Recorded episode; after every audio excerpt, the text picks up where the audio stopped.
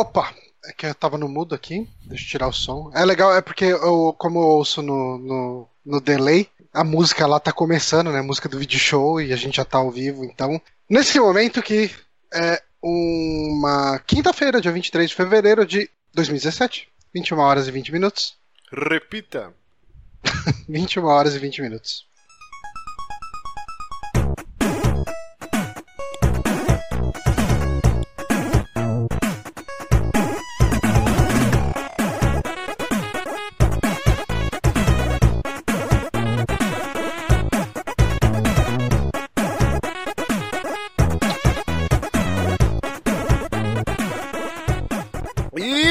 Conhecendo mais um saque aqui nos Peramibos, episódio número 99. Eu sou o Márcio Barros. aqui do- Caralho, 99, mano. É isso aí. E aqui do meu lado, meu querido Johnny Santos. Olá, estou terminando minha cerveja e estamos com ele que não está mais surdo. Ele com seus lindos olhos castanhos, Guilherme O Bonatti. É, cego e surdo não dava, né, gente? Tinha que escolher um. Será que não é o jeito que você usa o fone, que às vezes tá quase cobrindo o olho? Porque hoje você tava gravando assim, ó. Peraí. Quase cobrindo o olho, caralho. Não, é, cara. Não, é mas que eu isso um era. pombo. No, no começo do. No começo que a gente tava na conferência ali, o, o fone tava, tipo, sei lá, a Ah, mas- meio milímetro do seu olho, cara. Mas eu tinha colocado de qualquer forma, porque eu tava meio puto.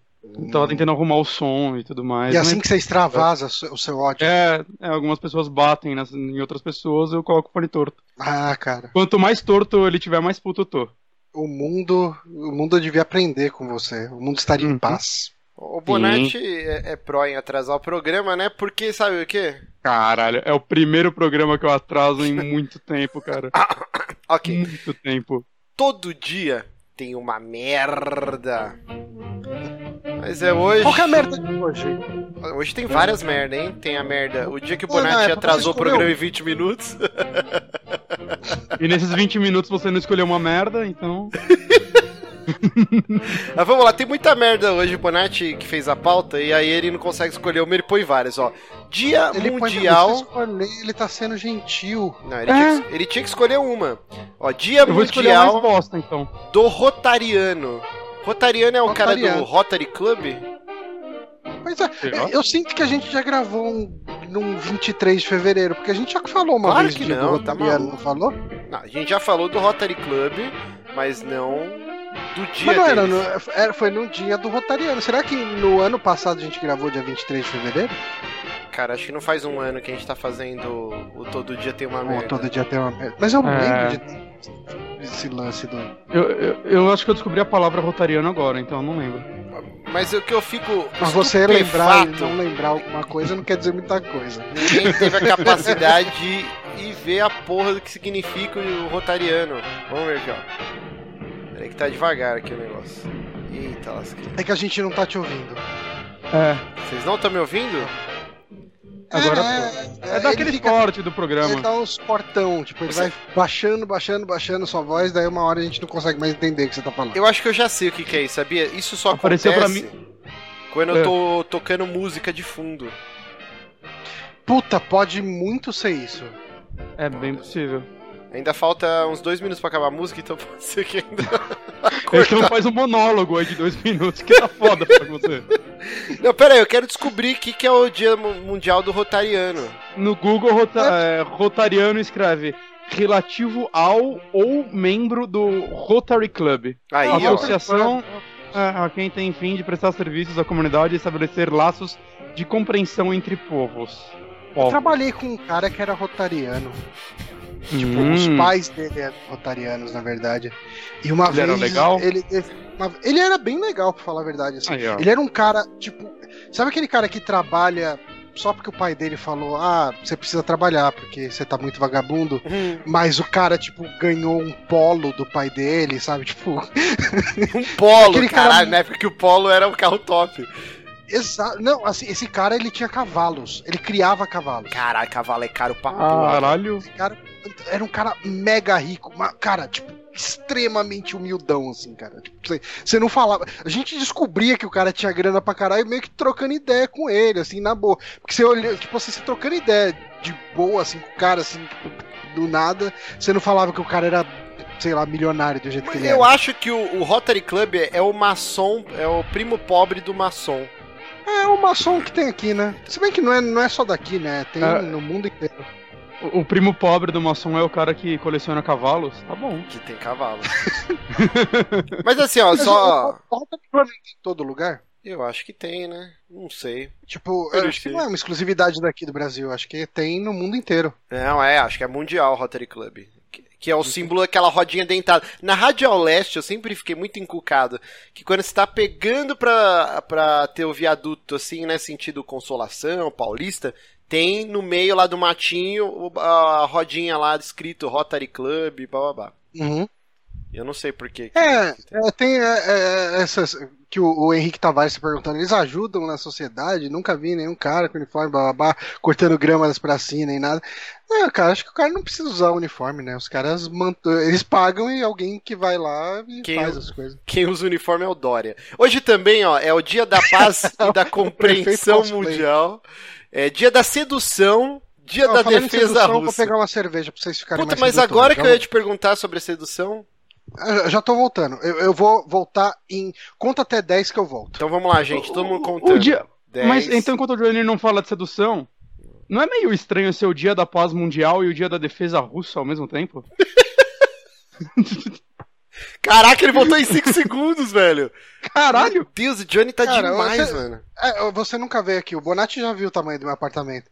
Eu nunca fui convidado, só, você só leva os seus amigos de verdade pra ir. Verdade. Você que ele ficou em silêncio e nem conseguiu responder. Mas assim, falando em Eu sedução, não marco bosta nenhuma aqui em casa, cara. Eu sou um merda pra marcar coisa. Eu soltei isso nas 50 curiosidades que eu botei sobre mim lá no Twitter. Chegaram Ah, é- a 50? caralho. Eu acho que. Eu, eu parei, porque assim, tá com mais de 50 likes, mas teve uma hora que eu falei, ok, tipo, já deu, né? já tô explodindo demais a timeline da galera. Mas em falando em sedução, Dia Mundial da Sedução, o Johnny postou ontem duas fotos quando ele tinha cabelão e ele era magrinho nunca foi, né? Mas era robusto. Hum. Você é um cara parrudo.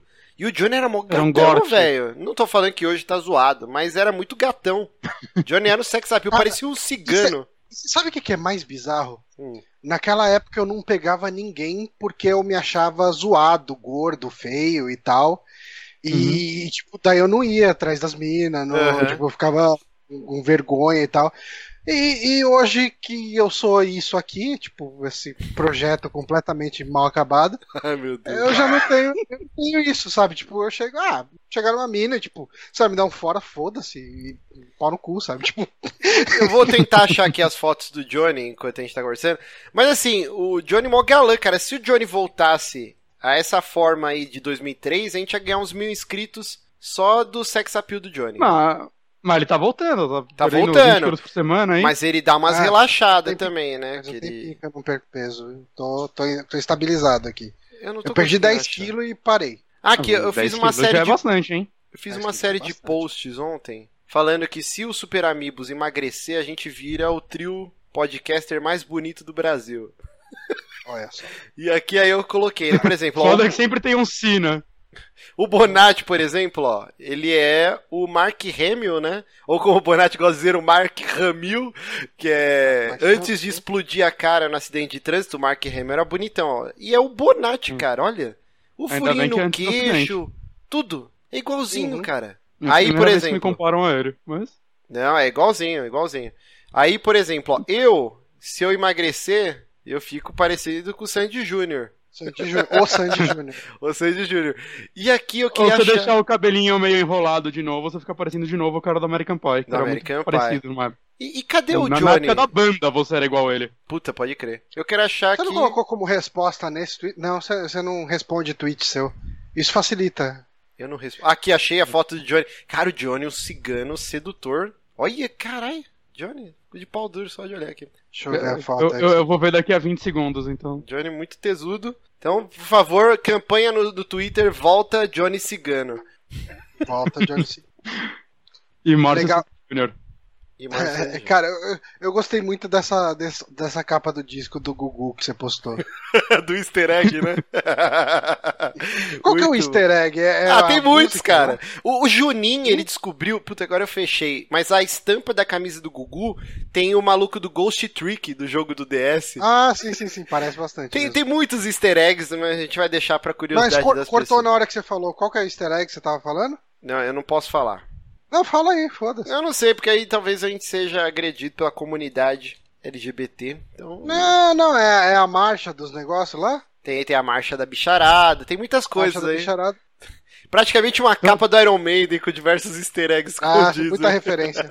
Estão te comparando, Márcio, com aquele Brandon Shaw, aquele cara do UFC lá. Ah, esse daí até minha mãe, ah, não, cara. esse parece muito, cara. Pera aí que eu vou procurar tá aqui. se ó. bombado. Mas Eu é tô até no legal caminho, quando eu tô na academia. jogo do UFC com, minha- com uma galera que a gente jogava toda semana essa porra.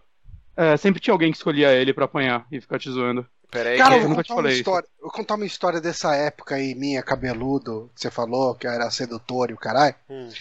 Uma vez, cara, tipo, é- isso, isso é bem queima-filme. Hum. Mas como, como o. Devito não. o- Como o Devito não ouve a gente, foda-se. esse cara queimando os amigos. É, mas uma vez eu fui pra um rolê, eu e o Devito, a gente foi no Madame Satã. Nossa. E, cara, ele tava muito afim de uma ruivinha muito gata. Muito, muito gata. E a ruivinha, e tipo, eu sabia que ele tava afim dela. Então eu tava. eu, tipo, e assim, eu tinha um problema de autoestima, me achando zoado e tal, tudo. E, e- e eu já não ia furar o zóio dele, eu achava. Tipo, tal. Mas eu tô pensando em, em retrospectiva aqui. E, cara, a mina, ela chegou. E ficou passando a mão no meu cabelo e chegava, nossa, como você tem um cabelo cheiroso, nossa, não sei o que e tal. E, e o Devito ficava, não, cheiro meu, o meu é cheiroso. Cheiro meu! Cara, tava, foi muito triste, cara. Foi muito, cara, Que nossa. tristeza, velho. muito triste. Mas aí você furou o zóio dele ou não? É, não, cara. Eu falava, não, a mina não quer nada comigo, não. Bros imagina. before hoes.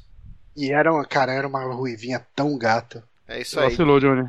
Johnny, pra quem quiser, e o Johnny Eu está sou um no saco de OK vacilo. Eu apre- Cupid. aprendi, aprendi essa gíria com os amigos do Bonatti e, e eu Hum. uso ela no meu dia a dia, cara. Como, Saco como chama aí o lugar que você tá? Ok Cupid? Tô usando OkCupid. OkCupid eu gosto bem mais que o Tinder, cara. Olha só, então quem quiser. O Johnny é sempre o- os alternativos, né? Ele usa Deezer. Ele é o- É, Chegaremos aí logo.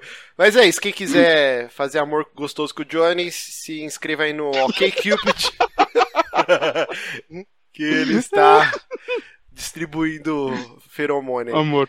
Lembrando que você pode acompanhar esse programa ao vivo todas as quintas-feiras às nove, às vezes às nove, às nove e vinte, se o Bonatti atrasar, como sempre. Fiz 20. Filha da Nove puta. e vinte. No YouTube. Cara, parece que a gente tá tudo drogado hoje. No Ah, youtube.com/barra superamigos ou em formato MP3 no seu feed de preferência toda segunda-feira ou no soundcloud.com/barra superamigos ou em nosso site superamigos.com.br. Lembrando que você pode doar dinheirinhos tanto ao vivo no super chat, que a gente gosta muito, mostra a teta aqui, o Cacete 4, ou você pode também contribuir no Apoia-se, apoia.se barra superamigos, 3 reais por mês. Você, além de financiar o site, as produções que a gente lança... Eu não vou falar um monte de atração, porque a gente não tem tempo, mas a gente lança umas 4, 5 atrações aí, todo mês. E me perdi no que eu ia falar, cara. E sim. Rapaz, hoje tá... Ah, segue o jogo, cara. É, é isso aí, eu esqueci o que eu ia falar. Próximo, Não, próximo tópico. Ah, é, e você tem acesso ao nosso grupo do Facebook, que tá meio abandonado. Eu, eu, Tá completamente abandonado. De vez em quando O Telegram matou ele. coisa, a gente comenta e tal, tudo. Alguém posta alguma coisa, a gente tem um comentário ou outro. Mas o Telegram é onde bomba, né, cara? Exato. O dia inteiro o pessoal conversando, cara. Telegram eu até é voltei a foda. participar, eu lembrei dele esses dias depois do último programa. É, É, divertido. Tem muito, muito mais gente bom. do que da última vez que eu acessei. Sim, é muito bom Telegram, o Telegram. cara, Telegram é muito bom, que é um grupo onde você consegue conversar com os membros do site. É isso aí. Exatamente.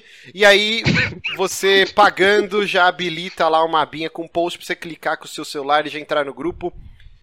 A gente tá combinando também, o Paranhos, isso é um recado pro Paranhos, hein? Nosso ouvinte, Paranhos, hein? que ele não prestou atenção. Vagabundo. Dia. Peraí, deixa eu pegar o calendário aqui. Dia 12 de março, domingo, de tarde, a gente não sabe o horário ainda. é, a gente vai assistir Logan, né? O filme do Wolverino. Todo mundo Uhum. junto no IMAX lá no Shopping Anária Franco, UCI Cinemas. dia 12 de março, é um domingo, Hum.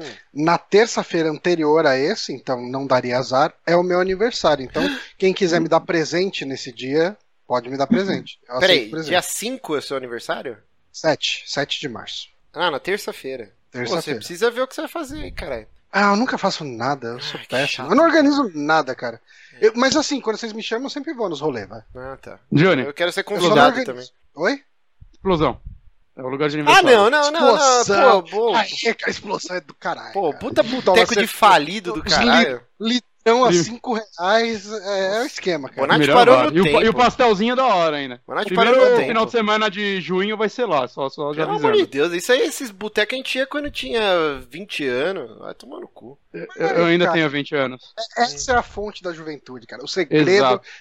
De eterno. É Pera aí. Nunca cerveja- largar o boteco. O bar do alemão, que é um boteco do lado dessa porra dessa explosão, tinha um cocô de estimação no banheiro, cara. Tipo, sério, era uma bisnaga, velho.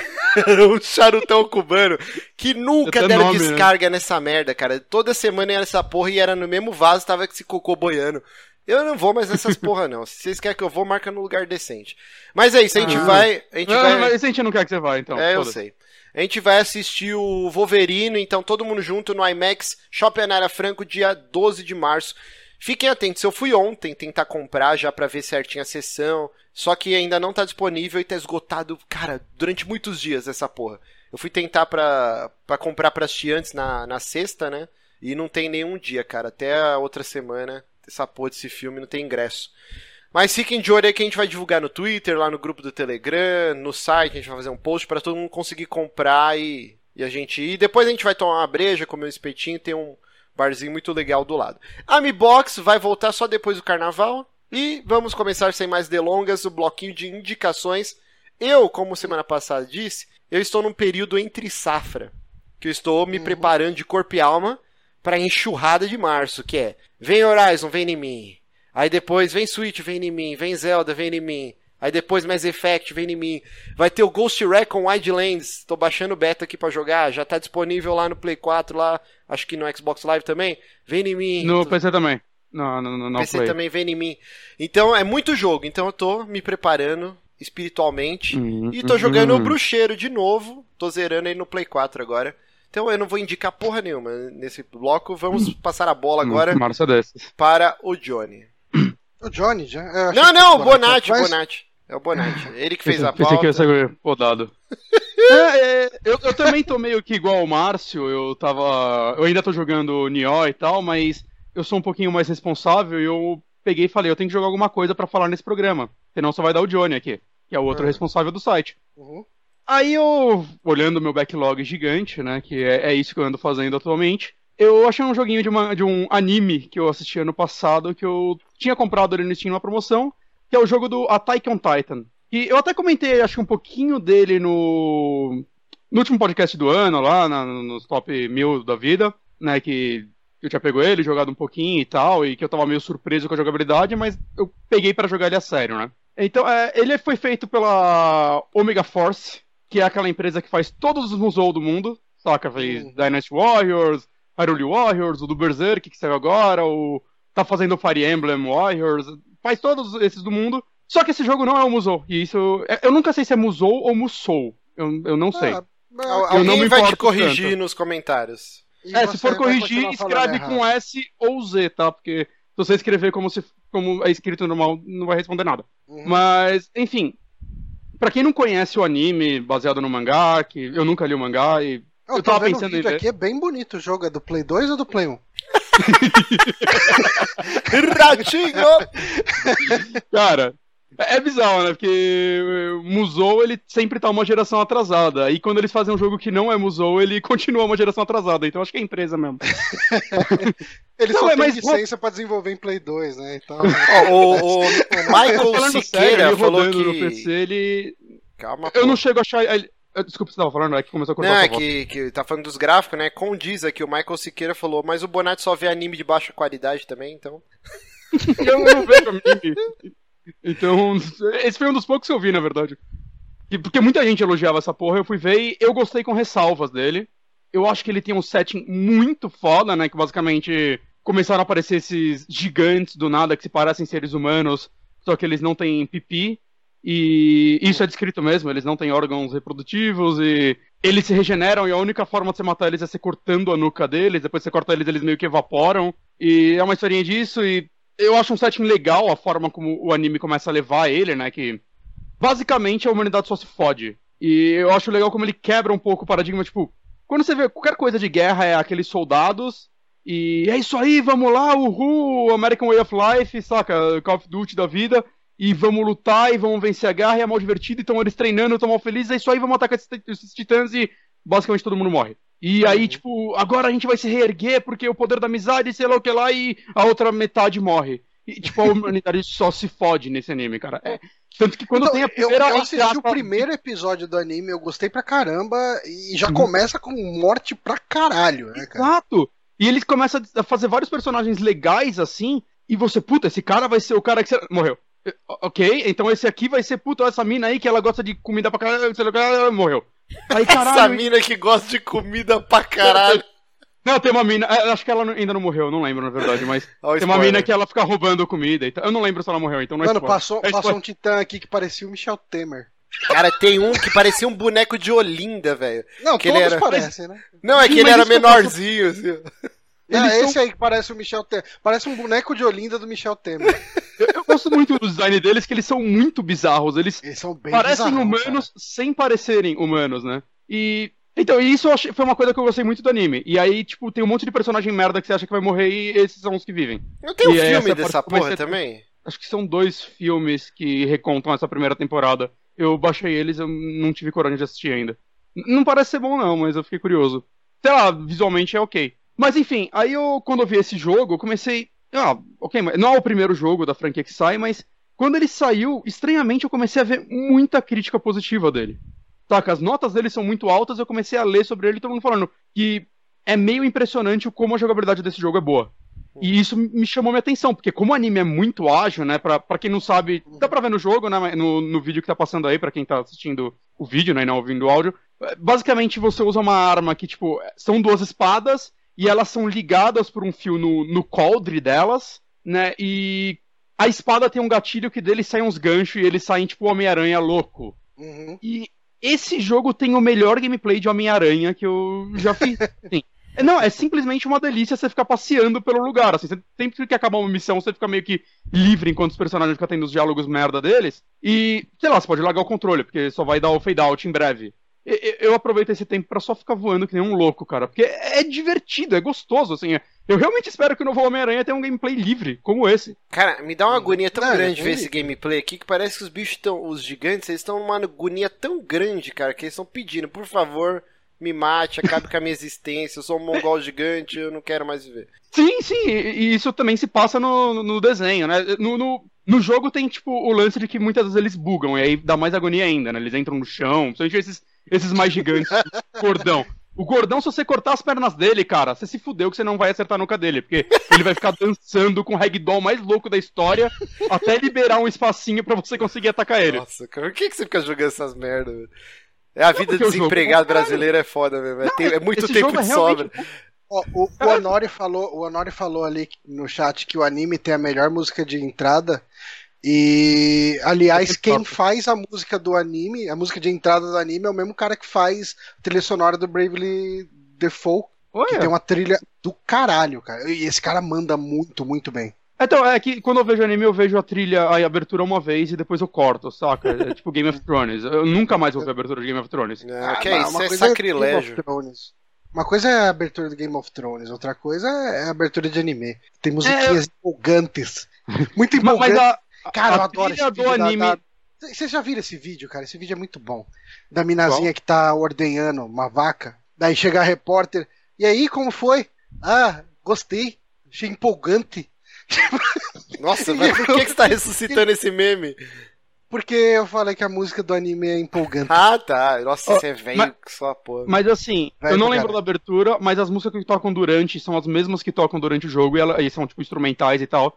E são realmente músicas muito boas que tocam durante o jogo, no menu e durante as missões mesmo. Agora sobre o jogo em si, ele tem dois modos de jogo, né? Um que é o Attack Mode, que é basicamente o modo história. Pelo que eu vi, ele cobre até o final dessa primeira temporada do anime, que dá o volume 19 do mangá. E parece que ele tem algumas coisas bônus quando se acabam. Uns, uns capítulos bônus, eu não sei se são baseados no mangá ou se eles tiraram do rabo. Eu, um dia eu descubro.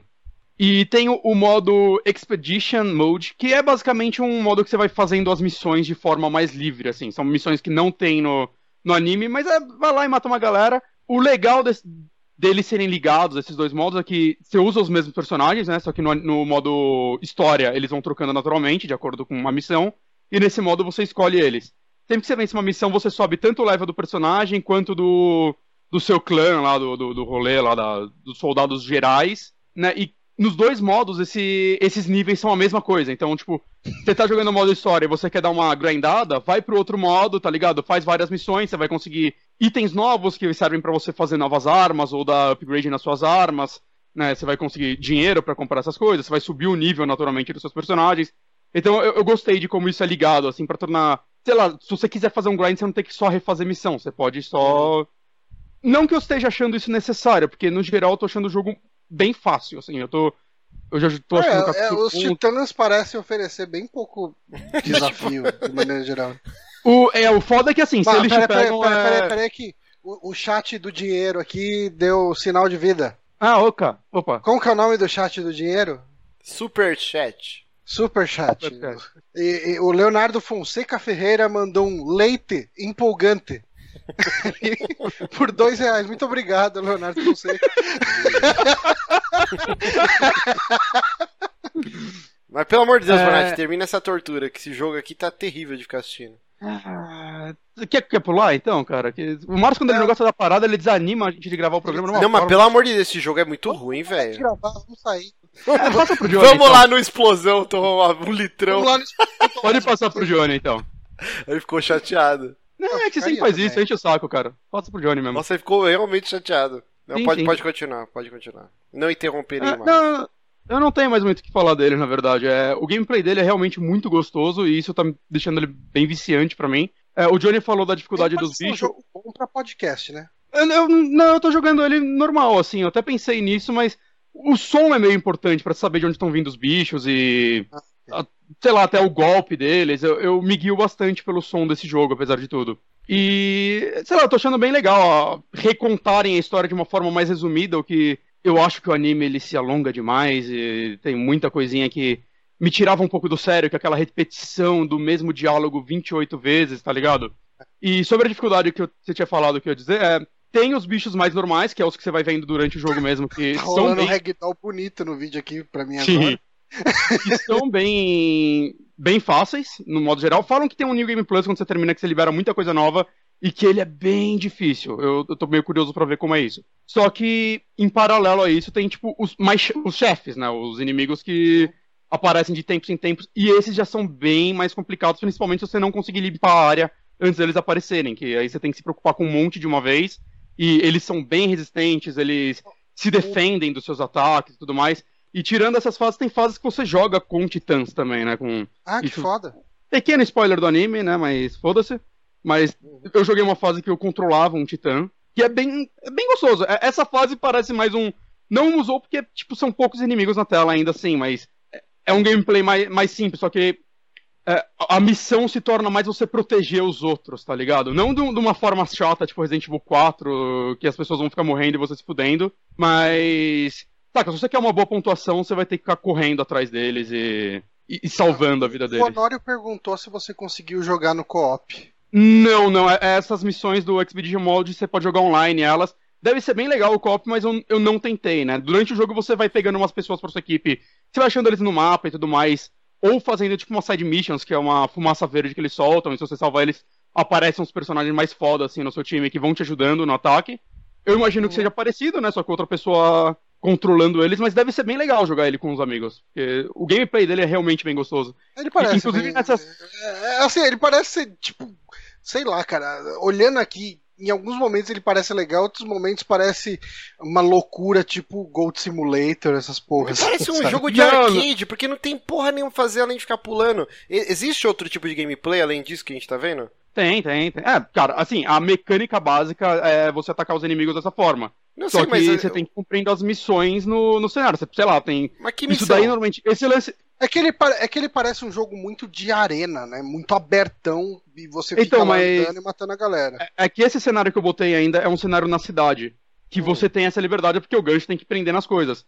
Existem cenários, por exemplo, em campo aberto, que aí você não consegue usar o gancho. Aí você vai, tipo, a cavalo mesmo. E é, acaba sendo mais complicado, porque não, os titãs são beleza, mas o que bem eu rápidos. Assim. É tipo assim, o gameplay inteiro do jogo não tem nada além de ficar matando gigante. Você não vai andar, uhum. conversar com os outros, não tem filminho. Tem, entre, tipo... as miss... entre as missões, você tá na base, você vai conversando com as pessoas, que é a parte onde você vai nos caras pra dar level up, você vai, sei lá, encontrar mais diálogos, você vai achar algumas side missions e tudo mais, só que o gameplay básico é matar titã. Não, que é então, é, a, é uma guerra. Beleza, é mas é que eu quero parada. chegar. O que, que é a side mission? Matar titã pra caralho. Então, é isso que eu tô mas, falando. O jogo inteiro é só é isso. É um parece jogo curto, um arcade, velho. Pare...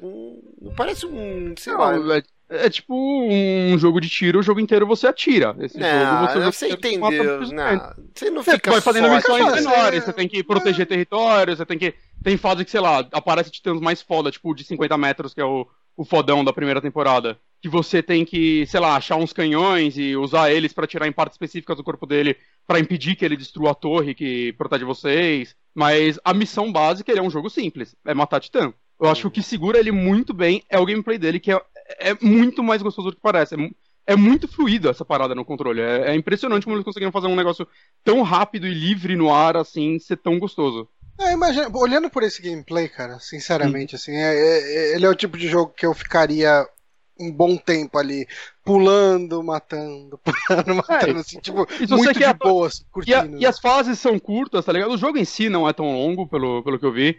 E, sei lá, eu, peguei ele para jogar algumas missões hoje para falar no podcast. Eu fiquei mais de três horas jogando ele, sendo que eu já tinha jogado duas é... ontem. É, é, é um jogo... Eu sei como que é esse tipo de jogo, cara. É ele passa assim... muito bem o tempo, muito bem o tempo, muito mais do que eu esperava. Assim, eu, é um jogo que eu, eu, não sabia se eu ia terminar e agora não, eu quero jogar mais ele. Eu, vou, eu com certeza vou até o fim. Eu quero ver as armas novas, tem, tem itens que você vai usando durante a parada pra criar novas estratégias, né? Eu quero ver como é esse jogo em modos mais difíceis. Talvez o modo história de já vá ficando mais difícil mais pro futuro, porque no, no anime em si começam a acontecer coisas muito fodas, assim. Aparecerem alguns titãs, tipo, um, aparece um titã que ele tem o corpo revestido de pedra, por exemplo. ninguém Não, consegue só, penetrar aquela porra. Eu quero saber como vai ser enfrentar isso falando, Falando em penetrar, teve um comentário do Lojinha Hum. Aqui ele falou: Eu acho que o cara entrou na bunda do gigante num gameplay. Isso é uma feature? Se for, o jogo é 10 de 10. e o Thiago Emery falou aqui: ó, Vocês não entendem o Márcio. Ele gosta de jogo bom tipo Mad Max. Ratinho. é, é, bom, só, só, um comentário, já que a gente tá no chat: 86 pessoas assistindo, 35 likes. E aí, galera? E aí, galera? E aí, o quê? E aí, galera? Cadê o grito da galera? Cadê os likes da galera? Tá andando muito com o Diego. Muito com o Diego, eu tô aprendendo. Mendigo de likes. Mendigo de like. Vamos ser mendigo de like. Deem like, galera. Tem aí o YouTube é pra isso, pra dar like. É, então tá bom. E, e aí, se vocês gostam de jogo de matar bicho gigante, que é uma coisa que eu gosto muito, é, esse daí é muito bom mesmo, cara. É bem, é bem gostoso. Tá sempre em promoção no Steam, então você não vai pagar muito caro nele. Eu, eu, tô, eu recomendo bastante ele. E, e o anime é ok. O anime é ok. A história se perde muito, mas é ok. Ele. Ah, pelo menos a ação. Esses tiozinhos só fala merda. É. Pelo menos a, a ação do anime é fantástica e a qualidade da animação é muito boa também. Mesmo tendo algumas coisas 3D, eu acho que eles sabem usar o 3D no anime de uma forma melhor do que a média, saca? Eu, eu achei o anime muito bonito. Okay. Em algum, algum momento, Bonatti foi abduzido e ele virou um otaku. E eu não consegui acompanhar esse momento de transição que o Bonatti se tornou essa pessoa. O Bonatti virou. virou... O Bonatti, na verdade, é o Power Otaku. Cara, eu, eu não duvido nada daqui uns cinco programas o Bonatti aparecer com aquelas orelhinhas e tomando mup durante a gravação do O que, que aconteceu tomando com meu amigo que eu conheço há um milhão de anos? Fico chateado. Eu comecei a ler Berserk com você, só que eu fui a Porra, mas você, virou... você, você que criou esse monstro. Eu tenho culpa nisso. Não, não, comecei e não foi por ele, foi por causa do Dark Souls. Tá bom. Tá bom, né? Vamos lá, Johnny. Vamos lá, então. Qual que tá a ordem lá? O Santa Clarita Diet primeiro? Exatamente. Vamos lá no Santa Clarita Diet. Eu estou assistindo essa série que tem uma maravilha de uma peça publicitária pelo Netflix com Fábio Júnior, o cantor. Que puta que pariu, que vídeo é aquele. Eu estou assistindo, eh, eh, faltam dois ou três episódios. Uh, Santa Clarita Diet, que é uma série com a Drew Barrymore E o Timothy e... Olifante também. E o Timothy Olifante, que, aliás, o Timothy Olifante fazendo um papel de Yuppie é perfeito, cara. Ele é muito bom fazendo isso, cara. e, e assim, cara, eu. Essa é uma série uh, que eu tava assistindo o, a outra lá, a, que o Bonatti até tá assistindo agora, o Dirk Gently. Dirk Gently. Eu tô, tô, faltam dois episódios e valeu por essa recomendação, porque puta que pariu, que série boa. É, viu? Eu indico séries boas, vejam isso. Uhum. Então, e, e assim, uma amiga minha que o Márcio conheceu, a Paula, ele, ela chegou e falou para mim: Nossa, você vai gostar de, de Santa Clarita Diet. Ela tem, tipo, um humor negro e tal, tudo. É a sua cara. E eu falei: Ah, beleza, depois eu vejo. Aí eu terminei de ver Dark Gently, o, o Netflix chegou e falou: talvez você goste, Santa Clarita Diet. Eu falei: ok, então vamos ver isso aí, vamos ver o que é. Cara, tipo assim, no que eu dei play, eu assisti tipo, uns quatro episódios seguidos, assim, cara. São curtinhos e... também, né? São, são bem curtinhos. E, cara, assim, eu gosto da Drew Barrymore. Eu, eu acho que ela é uma. Ela é uma atriz que ela sabe rir de si mesma. Sabe? Uhum. Tipo, ela. Não, ela é boa. Ela sabe, tipo, sabe, por participação em Saturday Night Live, em programas humorísticos, em programas de entrevista. Porque ela tem toda aquela história, né, de ET, de, de atriz mirim, e depois, de repente, virou outra coisa completamente diferente. Uhum. Pantera. E, sim. e, e ela, ela é a gordinha ajeitada, ela é a gordinha gostosa, ela é a gordinha legal. é, e, enfim, a, do que se trata Santa Clarita Diet? A gente tem aí a Drew Barrymore, que ela faz o papel da Sheila, e o Joel, que é o Olifante aí, que eles são dois. É um casal bem no marasmo, bem no, no naquela rotina de um casal.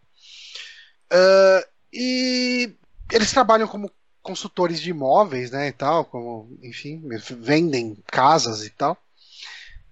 E um belo dia eles estão fazendo uma venda, ela começa a vomitar desembestadamente, numa cena que lembra até o Pestinha 2, a cena Nossa, do. Nossa, melhor do cena do mundo, cara. do, do bagulho que fica girando. Sim, cara, é, é, esse nível de vômito que tem nessa cena. E ela vomita pra caralho e vomita o coração dela. E okay. a partir daí ela começa a não gostar mais das comidas que ela tá acostumada a gostar. E daí ela começa a comer só carne crua. E depois de um tempo, assim, tem um cara que é o. Não recomendo. É, o Bonatti, o Bonatti tem um problema aí que ele não pode comer carne crua. Não, mas, enfim, se você não é o Bonatti. É, Eu não sou a única pessoa no mundo com essa doença, tá? só, só pra falar, assim se você não é o Bonatti, você pode comer carne crua. É, aliás, eu comi hoje carne crua, eu comi carpaccio, que é carne crua, essencialmente. Mas enfim. Não. Ah, eu adoro. Adoro, adoro. Mas eu adoro comida ah, japonesa, então. É, mas é peixe cru, né? Diferente. Peixe, peixe é de boa. Ah, mas enfim, daí ela tem um cara que é meio que o rival do, do marido dela. Não é bem o rival, é o rival deles, né? Rival deles como casal. Só que ele meio que se interessa por ela, ele fica meio que chavecando ela e tal. Só que assim, ela não tá muito na dele, né? E tal. E o cara fica dando, dando em cima, dando em cima. Ela chega e morde o dedo de, do cara. E ela fala: Hum, essa porra é gostosa. E ela come o cara inteiro. No sentido bíblico. É, sim, e basicamente a série é esse casal lidando e, e a, a filha deles, né? Lidando com essa situação de morta-viva canibal que a Drew Barrymore voltou, é, é, deixou, é, começou a cena. E, e, cara, é um humor extremamente negro. Ah, tá. O pessoal tá falando que acha que aquilo não é o coração e tal. Eu não sei se é o coração ou não, mas enfim, ela depois que ela vomita, o pessoal vai sentir a pulsação dela, vai sentir o batimento cardíaco e não tem batimento. É que aquilo parece meio pequeno para ser um coração, mas enfim, ela vomita uma, um órgãozinho vermelho. Uh, mas assim, cara, eu, eu gosto muito de humor negro, assim, eu gosto muito de, de de coisa bizarra, de, de coisa. É, sei lá, cara, de coisa que foge do padrão, do, do, do, humor padrãozão. Assim, eu, eu gosto muito, apesar de não acompanhar muito, eu gosto muito de South Park, eu gosto muito de, tipo, de, de Family Guy, de Rick and Morty. Então, assim, é um humor negro, é um humor escrachado, é um, é um gore extremo e, e bastante caricato, assim. Cara, tem uma série. cena com o dedo que, nossa, eu, eu quase fechei o olho. Eu desviei o olhar, cara. Foi foda. Meu Deus do céu. Terrível. Ah, cara, mas eu tô gostando demais dessa série, cara. Assim, Você não terminou vai- ainda? Não, falta, uma, falta uns três episódios lá. Uhum. É, São quantos? Dez? 10.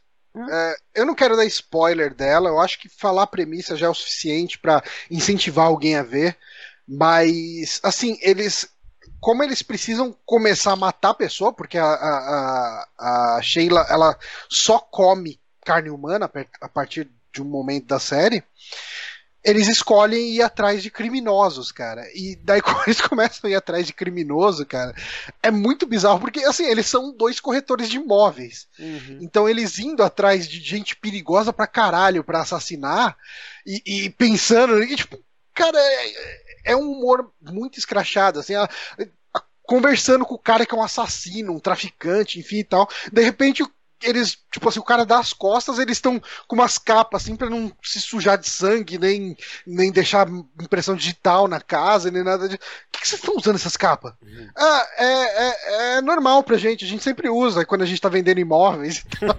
É, o Tusti, o Tusti até falou aqui no chat, né? Ah, eles vão na vibe meio Dexter.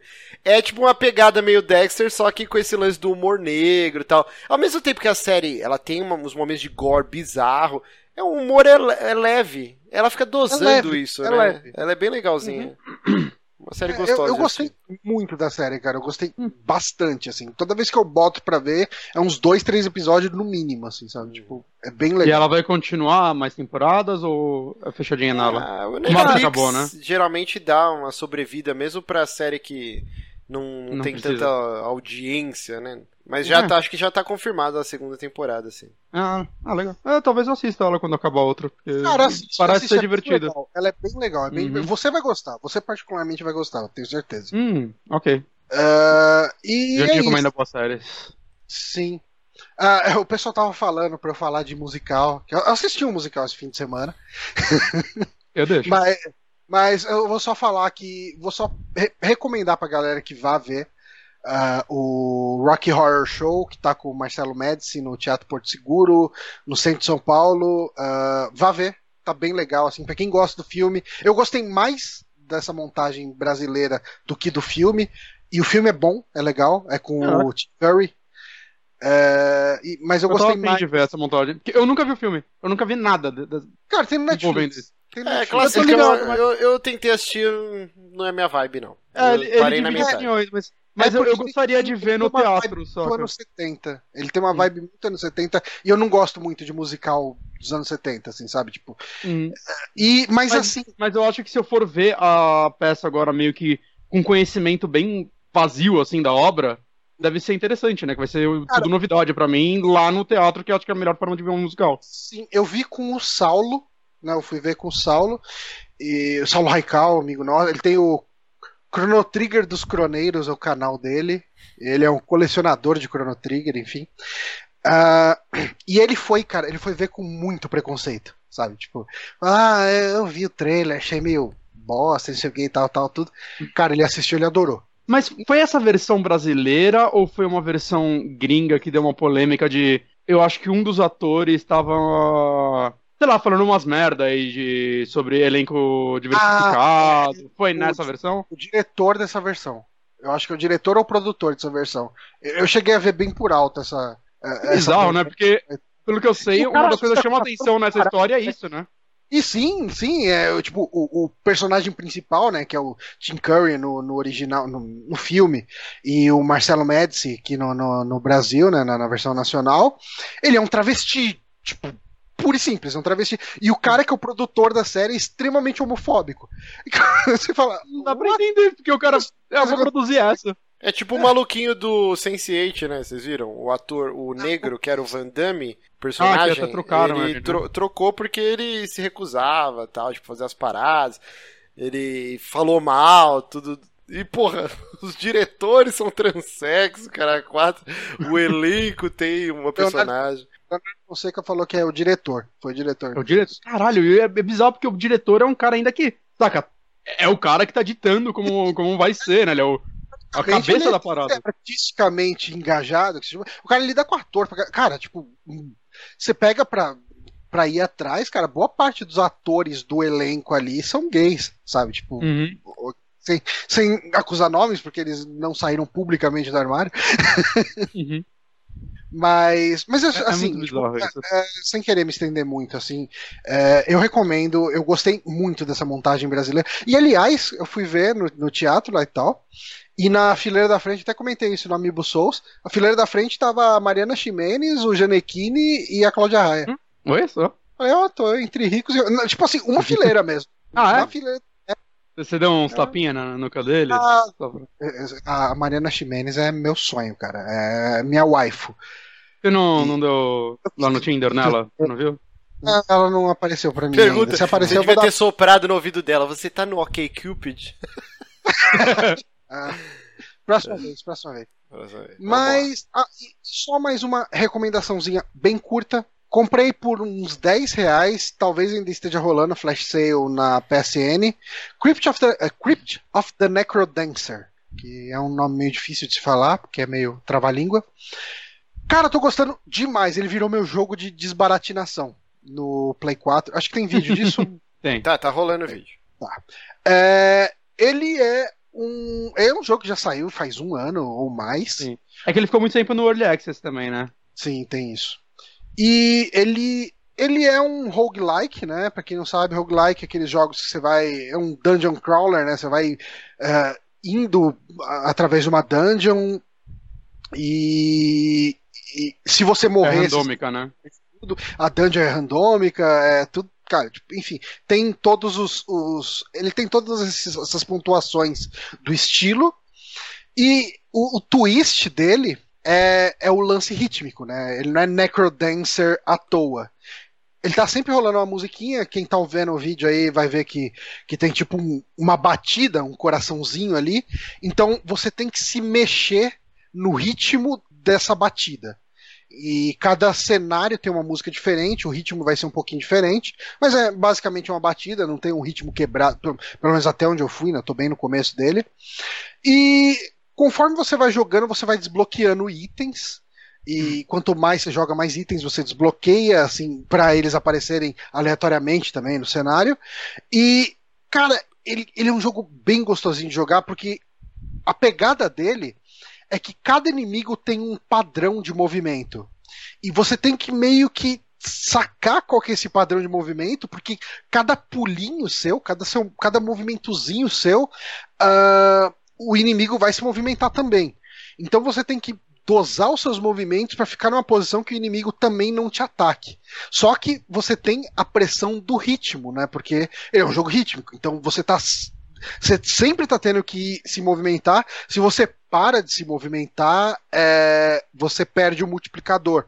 E sem o multiplicador, assim, dependendo do, da arma ou da armadura que você estiver usando, você perde defesa ou ataque e você perde com certeza pontuação, dinheiro, né? Que é o que você vai usar para comprar itens uh, e, e, ficar mais forte e aguentar as dungeons assim. Uh, uma coisa que eu acho que vale a pena falar sobre esse jogo é a trilha sonora, obviamente. É muito boa. É, excelente, mandei até uma música eu. Uh, eu ouvi algumas depois. É, eu já tinha visto o gameplay dele. Um jogo ritmo não funciona se o ritmo não for legal, né, cara? Mas. Puta que pariu, que musiquinhas legais esse jogo tem.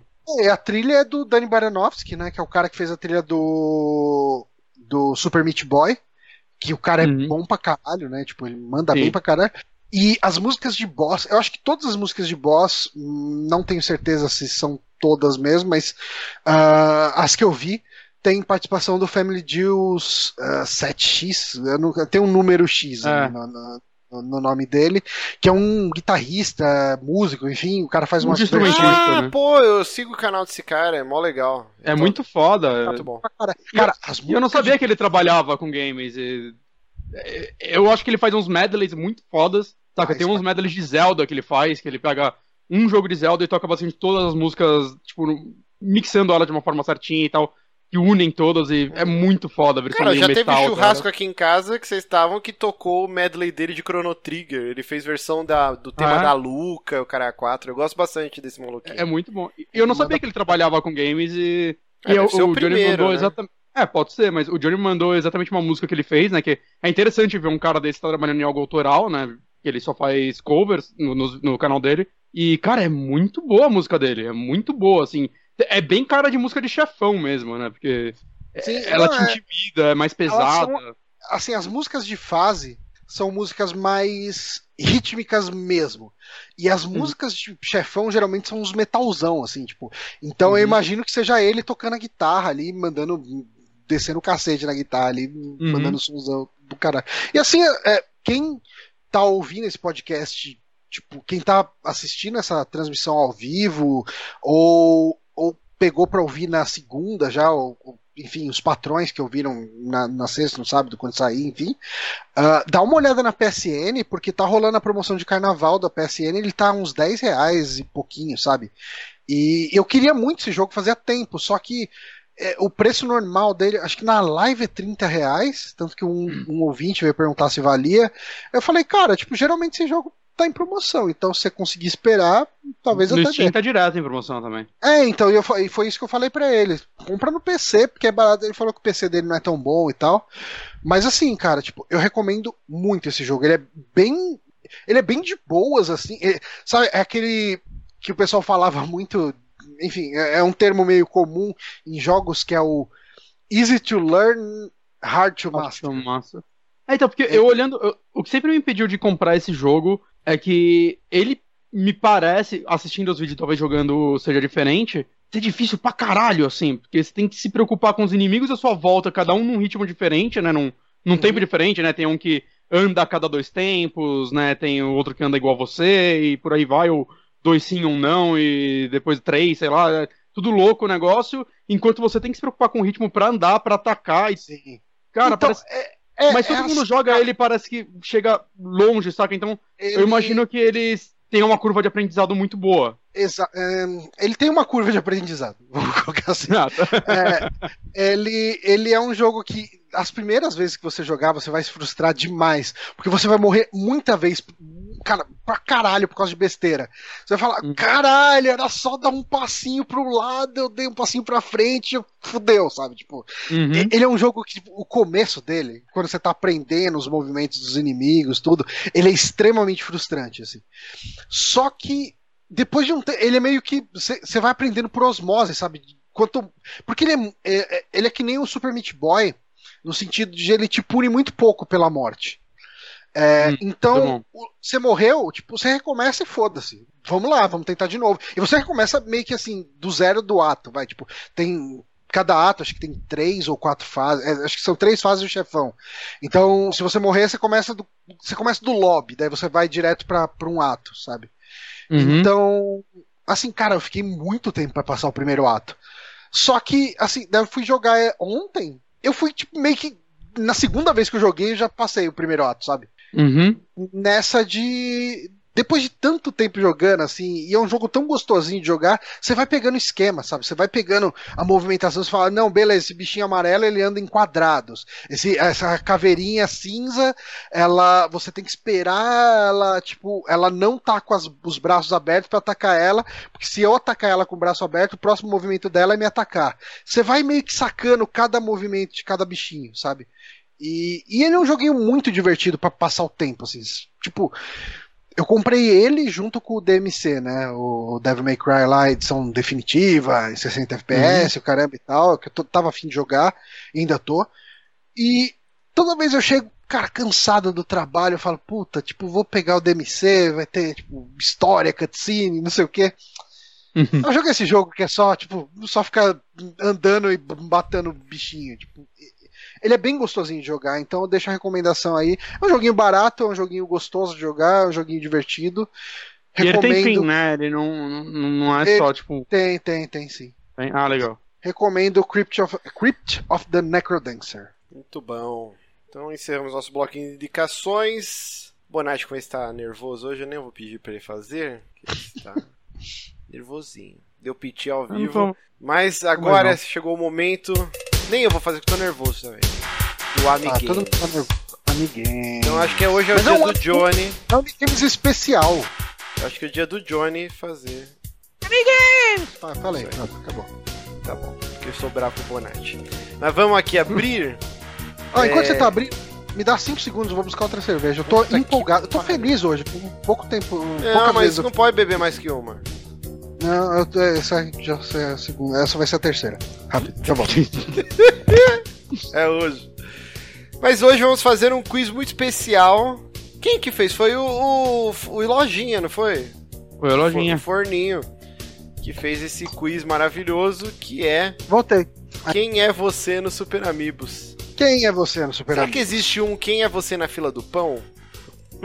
Caralho, isso seria muito bom, bom. cara. Eu queria. muito.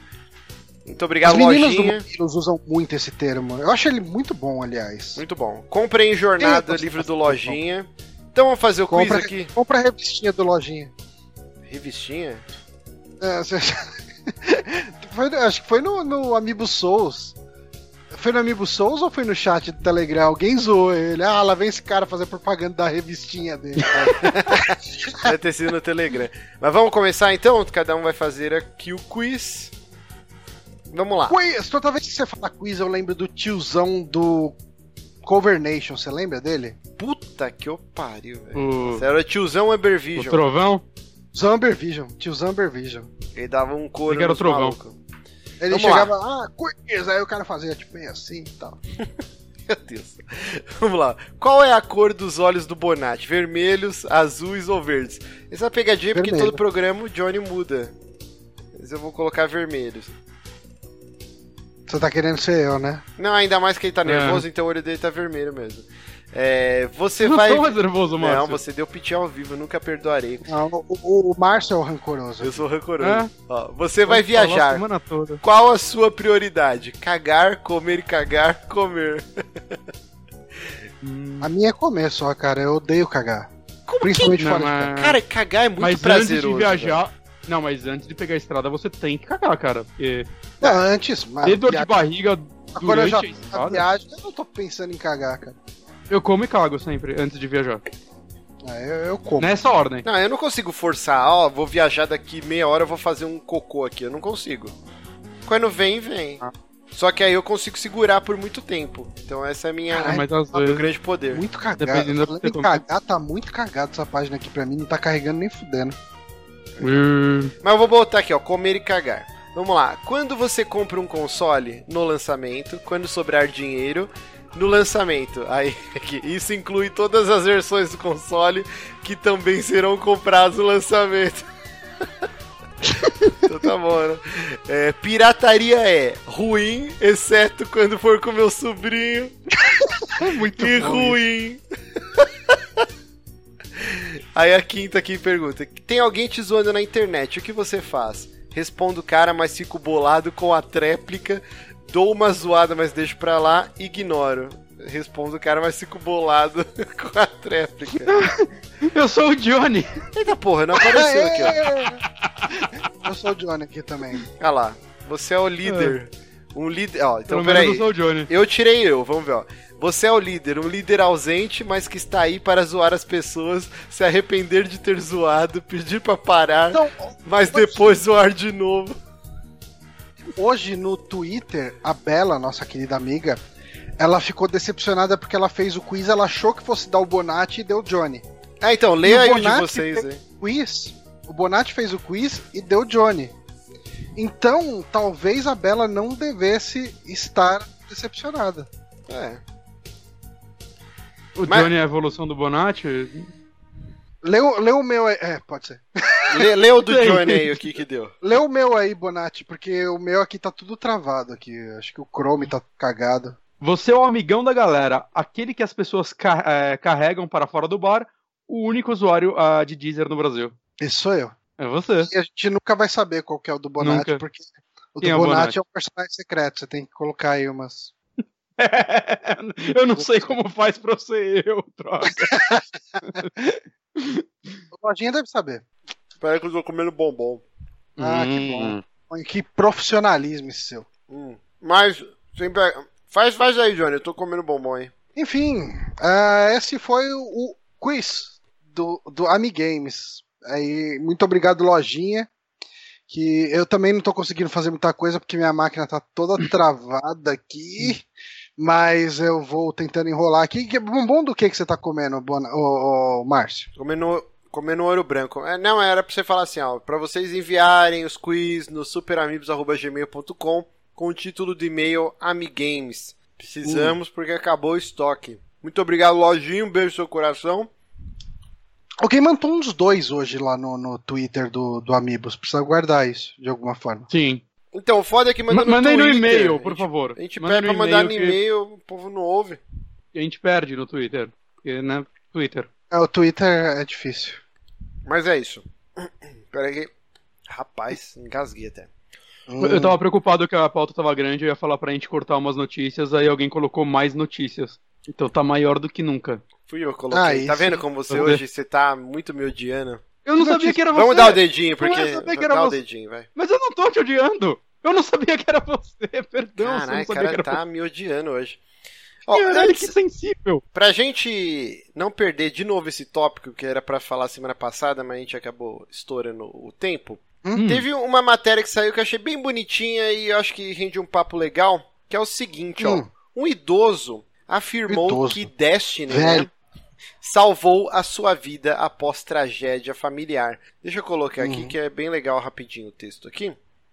Mas é uma matéria aqui na IGN e tá, tava rolando É, é é uma coincidência muito boa a história desse velho, porque o Destiny ele salvou minha tragédia após uma vida familiar. que? Esquece, continue. ok. Agora eu acho que eu entendi. Mas assim, ó, uma streamer chamada Lucent Bean, ela falou que ela tava fazendo o desafio da torre, e aí ela decidiu chamar jogadores de nível baixo para ajudá-la a explorar Baixo. o game. Jogador.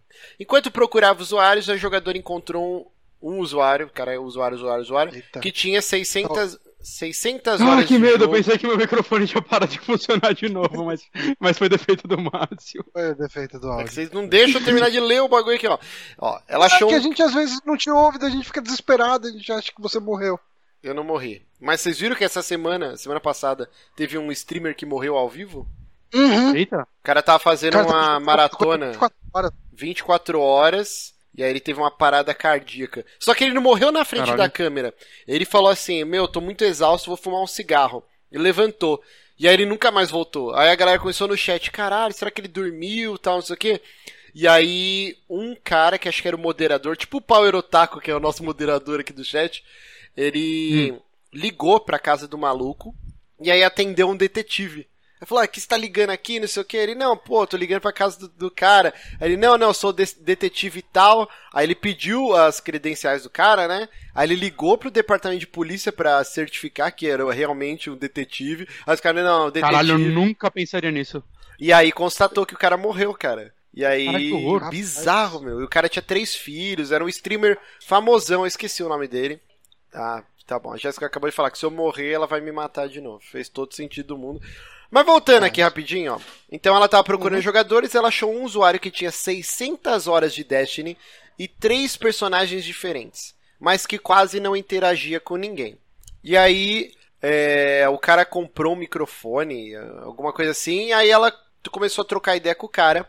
E, e esse senhorzinho falou: ó, Minha esposa morreu no Natal de 2014 e eu estou criando a minha neta de 11 anos. Toda a minha família já morreu. Meu filho morreu nove meses após a minha esposa. Sou aposentado, então esse jogo é o que mantém a minha mente esperta. É, quero dizer, eu sinto como se eu morasse aqui. Após jogar Pois com é, ele né? por algumas horas, a streamer né, compartilhou a história e não demorou muito para Bungie se emocionar e divulgar a história nas redes sociais. E com o posi- o posicionamento da comunidade do Destiny, a galera começou a arrecadar dinheiro pro, esse senhorzinho participar da Guardian Con, que é o evento lá da comunidade do- dos, dos fãs de Destiny. E até o momento da matéria, né? Que é da semana passada, eles já tinham levantado 3 mil reais. Cara, muito legal. É, a gente tem diversos relatos, né? Teve uma história de um cara que ele tinha o GameCube e acho que a mãe dele jogava muito o Monster Não, não é Animal bom. Crossing. Animal Crossing. E aí fica Uhum. o save, né? Acho que tinha a cidade da mãe dele, uma coisa assim. E aí ele, um dia ele achou lá o GameCube, foi colocar e ele achou o save da mãe. E aí veio meio que virou uma parada que sempre, pelo menos uma vez por ano, ele jogava. E aí a mãe dele nomeou... E tinha uma mensagem, porque no Animal Crossing eu nunca joguei. Você pode mandar mensagens pra outras pessoas, ou deixar no jogo, não sei como, como funciona exatamente. E a mãe dele tinha deixado uma mensagem pra ele antes de morrer no jogo. Sim, sim. Teve um lance também de um cara que o pai dele jogava muito Forza, e aí É, faleceu, Forza. e aí ele é boa, é. jogava o Forza com o, o Drive Atar do pai dele Fantasma, e né? tal. É, o, o- o Ghost Rider, né? E, cara, tem diversos relatos. E aí, assim, nem. Se alguém tiver alguma história parecida com isso, pode falar. Mas eu coloquei aqui na pauta, né? Como que os jogos nos ajudaram ou atrapalharam em diversos momentos da nossa vida. A gente joga desde que nasceu, praticamente. Eu já vou falar que Último Online, cara. Por mais que eu, que, eu- que eu tenha uma nostalgia muito gostosa sobre o jogo, ele me atrapalhou por um ano da minha vida. Eu acho que foi o máximo de vício que eu cheguei de um jogo, cara. Porque eu repeti de ano. Eu repeti o segundo colegial por causa de Último Online, velho. Eu nunca tinha jogado nada é, de MMO. Na verdade, o Último Online foi o primeiro grande MMORPG, né? E, cara, eu me vi completamente sugado nesse mundinho. Lembrando que em 98 era conexão de escada, computador carroça total. Então, assim, o tempo que eu tinha pra jogar era de madrugada, que você pagava um pulso do telefone depois da meia-noite, e de fim de semana, que fim de semana inteiro também era um pulso só. Só que rolava aquele problema que se alguém ligava pra minha casa, e assim, hoje em dia, cada vez menos as pessoas usam telefone, né? É, é, Sim. nossos pais têm celular, têm WhatsApp, mas mesmo assim ainda tem muita gente que liga. Imagine no- nos anos 90, cara. Tipo, era telefone de parteira, o tempo inteiro ligando. E toda vez que alguém ligava, caía a conexão e derrubava o meu personagem. Eu ficava puto, cara. A ponto de meus pais colocarem uma segunda linha na casa pra internet, porque era uma treta colossal. Caraca. E aí o que, que eu fazia? Eu estudava de manhã, chegava, almoçava, eh, fazia lição, uma coisa, e dormia. Eu, eu comecei a virar escravo do jogo, tá ligado? E aí, quando dava tipo umas 11. Quando eu via que meus pais iam dormir, uma coisa assim, eu nunca respeitava o lance da meia-noite, assim. Eu sempre entrava uma meia hora antes. Porque eu tinha um clã, tá ligado? E a gente comprou castelo e a gente recrutava pessoas. A Jéssica falou que a gente era virgem juntos. e foi uma parada bizarra, assim, deu tipo, hoje o que, que nosso clã vai fazer? Ah, a gente vai ficar na, nas minas, porque todo mundo agora tem que ter armadura da cor tal e tem que ter o minério X, e aí ficar todo mundo, cara, com a, picaretinha com duplo clique no mouse, coletando minério, tipo assim, durante duas horas, tá e não tinha chat por voz. Então a gente ficava digitando lá e ficava um balãozinho em cima do seu personagem, conversando sobre música, o cara a quatro. Eu era muito fã de Blind Guardian. E a gente fica conversando e, e com a picaretinha, cara. Chegou ao ponto de eu pegar um lápis e desenvolver um macro e fincar o meu F5, acho, que era o botão que eu memorizei pro cara ficar batendo com a picareta. E ficou uma madrugada inteira. Eu fui dormir e deixei o lápis fincado no teclado. Tipo, foi o, o fundo do poço, assim. E aí eu repeti de ano e eu não saía mais de casa, eu não saía com meus amigos. Eu vivi em função dessa porra desse jogo. E eu fiz amigos pessoais por causa do jogo, tinha um fórum tal, do, chamava Age of Wars, era um server brasileiro pirata de Ultima Online. E aí eu conheci um monte de gente e tal. Mas eu, ao mesmo tempo que eu tenho uma nostalgia, eu falo, caralho, eu perdi um ano da minha vida. Que se eu pudesse voltar Hum. atrás, eu acho que eu, eu apagaria esse momento da minha vida e ia fazer outra coisa mais útil, assim. É, é engraçado porque eu sempre joguei videogame, desde comecei a jogar com 3 anos de idade, saca? E mas eu nunca tive um jogo que eu fiquei nele pra sempre, assim, sei lá, na época do Nintendo 64, o console em si já não tinha muitos jogos, então era normal eu, sei lá, eu joguei GoldenEye por anos. Era um jogo que eu sempre voltava pra ele e depois você libera os cheats lá dele, você, ah, deixa eu jogar no modo 00 agente, de sei lá o que lá, e ficava reprogramando e tudo mais. Mas eu, eu nunca fiquei, tipo, sei lá, MMO, o único que eu joguei a fundo, entre aspas, foi Tibia. E eu cheguei no level 15, saca? Que, é- que não é nada. Né, Eu cheguei assim, nesse level com uns três personagens e eu sempre perdi o interesse. Ah, agora eu quero fazer um arqueiro. Aí eu perdi o interesse. Eu, eu sempre fui um cara que, tipo, sempre esteve jogando. Acho que principalmente coisa sei lá, PlayStation 1, por exemplo, sempre foi aquela pirataria do caralho e tudo mais. Uhum. Então eu sempre passava o dia inteiro jogando, mas nunca era um único jogo, e às vezes, tipo, nem no mesmo dia era um único jogo. Eu, eu ficava trucando o tempo todo, meio impaciente, até. É até engraçado que na minha infância eu acho que eu terminei pouquíssimos jogos, mesmo, sei lá, tendo basicamente tudo de relevante do Play 1 naquela época, porque, porque eu não ficava preso na porra do jogo. Né? Sei lá, Resident Evil 2 foi um jogo que eu terminei muitas vezes, porque eu gostava muito dele e, sei lá, decorei o jogo. Mas ainda assim, é, era um, um, assim, que. E ainda assim era um jogo que depois você pega o ritmo você termina em menos de 3 horas, saca? Bem menos até. Então eu, eu não sei, eu, eu acho quanto mais eu penso, eu acho que o próximo Zelda vai fazer isso comigo. Cara. Não, não, assim, mas eu é, eu você não acha lembro que afetou a sua vida pra bem Sim, ou pra... pra caralho. Pros dois lados, né? Pra bem... Cara, pra bem afetou também. Não tem como falar que foi tudo pra mal, né? Porque, Sim. sei lá, eu perdi muito tempo com videogame. Eu perco mais do que eu deveria. Eu sei que, sei lá, principalmente na época da faculdade, eu deveria ter me dedicado mais a ela e... Mas, sei lá, eu joguei mais do que deveria e tudo mais. Eu tenho completa ciência disso. Mas não, não, é verdade, sabe? Não, não adianta eu mentir pra mim mesmo.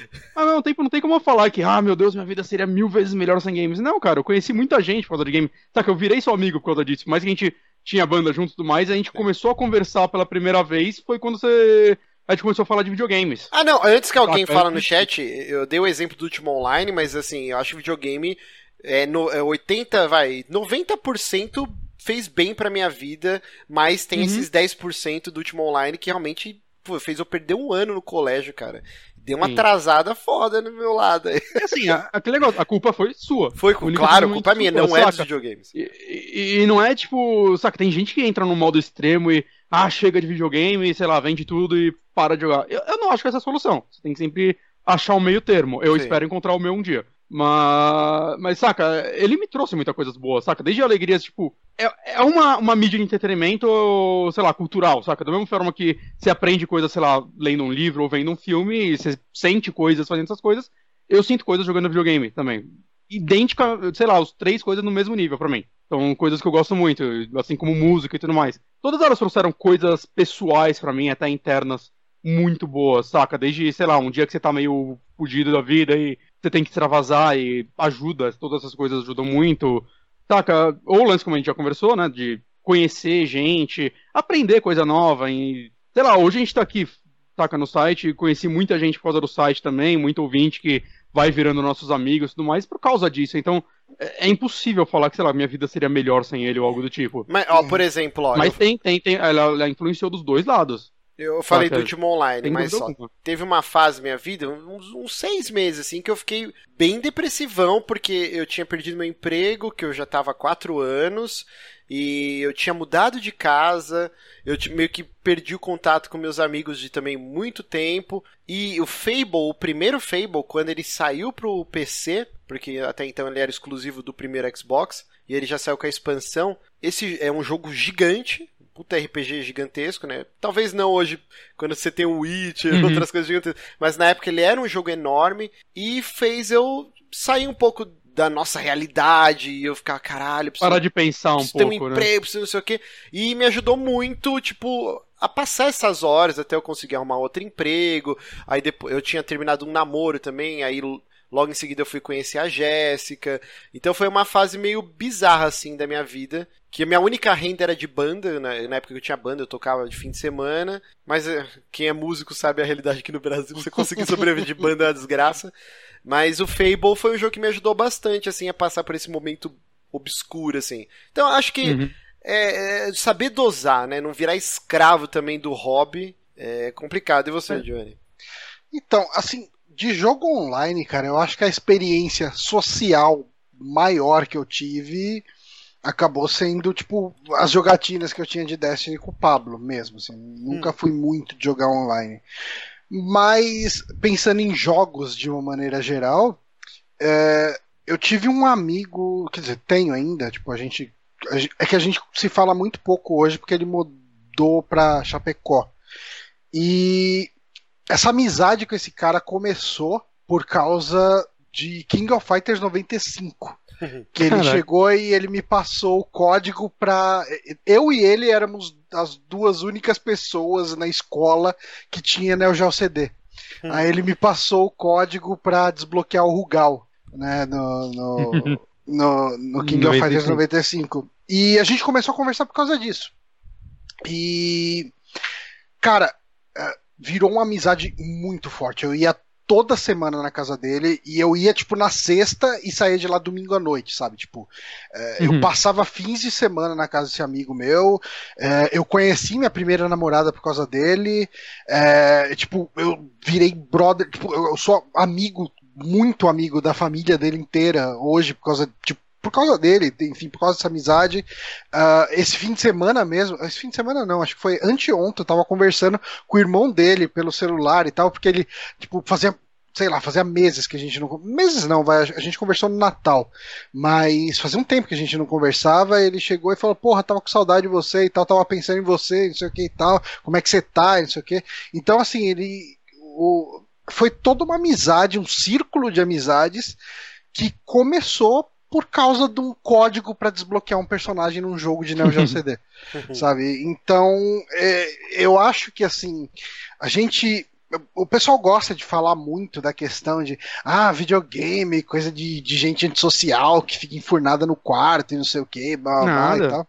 Esse, boa parte dos meus é, amigos usaram isso. É, cara, os meus amigos, os meus amigos ativos de hoje, né? Os amigos que eu converso ativamente, que eu saio pra rolê, que eu vou comer alguma coisa, são todos por causa de videogame, cara. Todos. Assim, tipo, é, ok, hum, tem só o pessoal que era da banda, que de vez em quando eu saio com eles, né? O pessoal que tinha o Van Halen cover junto comigo, é, mas eu saio bem pouco com eles. Mas, tipo assim, os meus círculos de amizade hoje são vocês e, e, a galera, e a panelinha do Eric Seika. A panelinha do Eric Seika. Mas assim, panelinha do Eric Seika. o Bonatti falou, né, que a gente foi é, a fortalecer nossa amizade quando a gente descobriu que além de banda, a gente gostava muito de videogame. É. Assim, uma das memórias, a gente já Videogame falou... e King Diamond foi as coisas que fez eu virar amigo do que nos uniram. Mas assim, é... uma das memórias que eu tenho mais... É no coração, apesar do Bonatti me odiar e brigar comigo ao vivo, é, foi quando a gente zerou o Resident Evil 5 juntos, cara. Que a gente Sim. volta e meia fala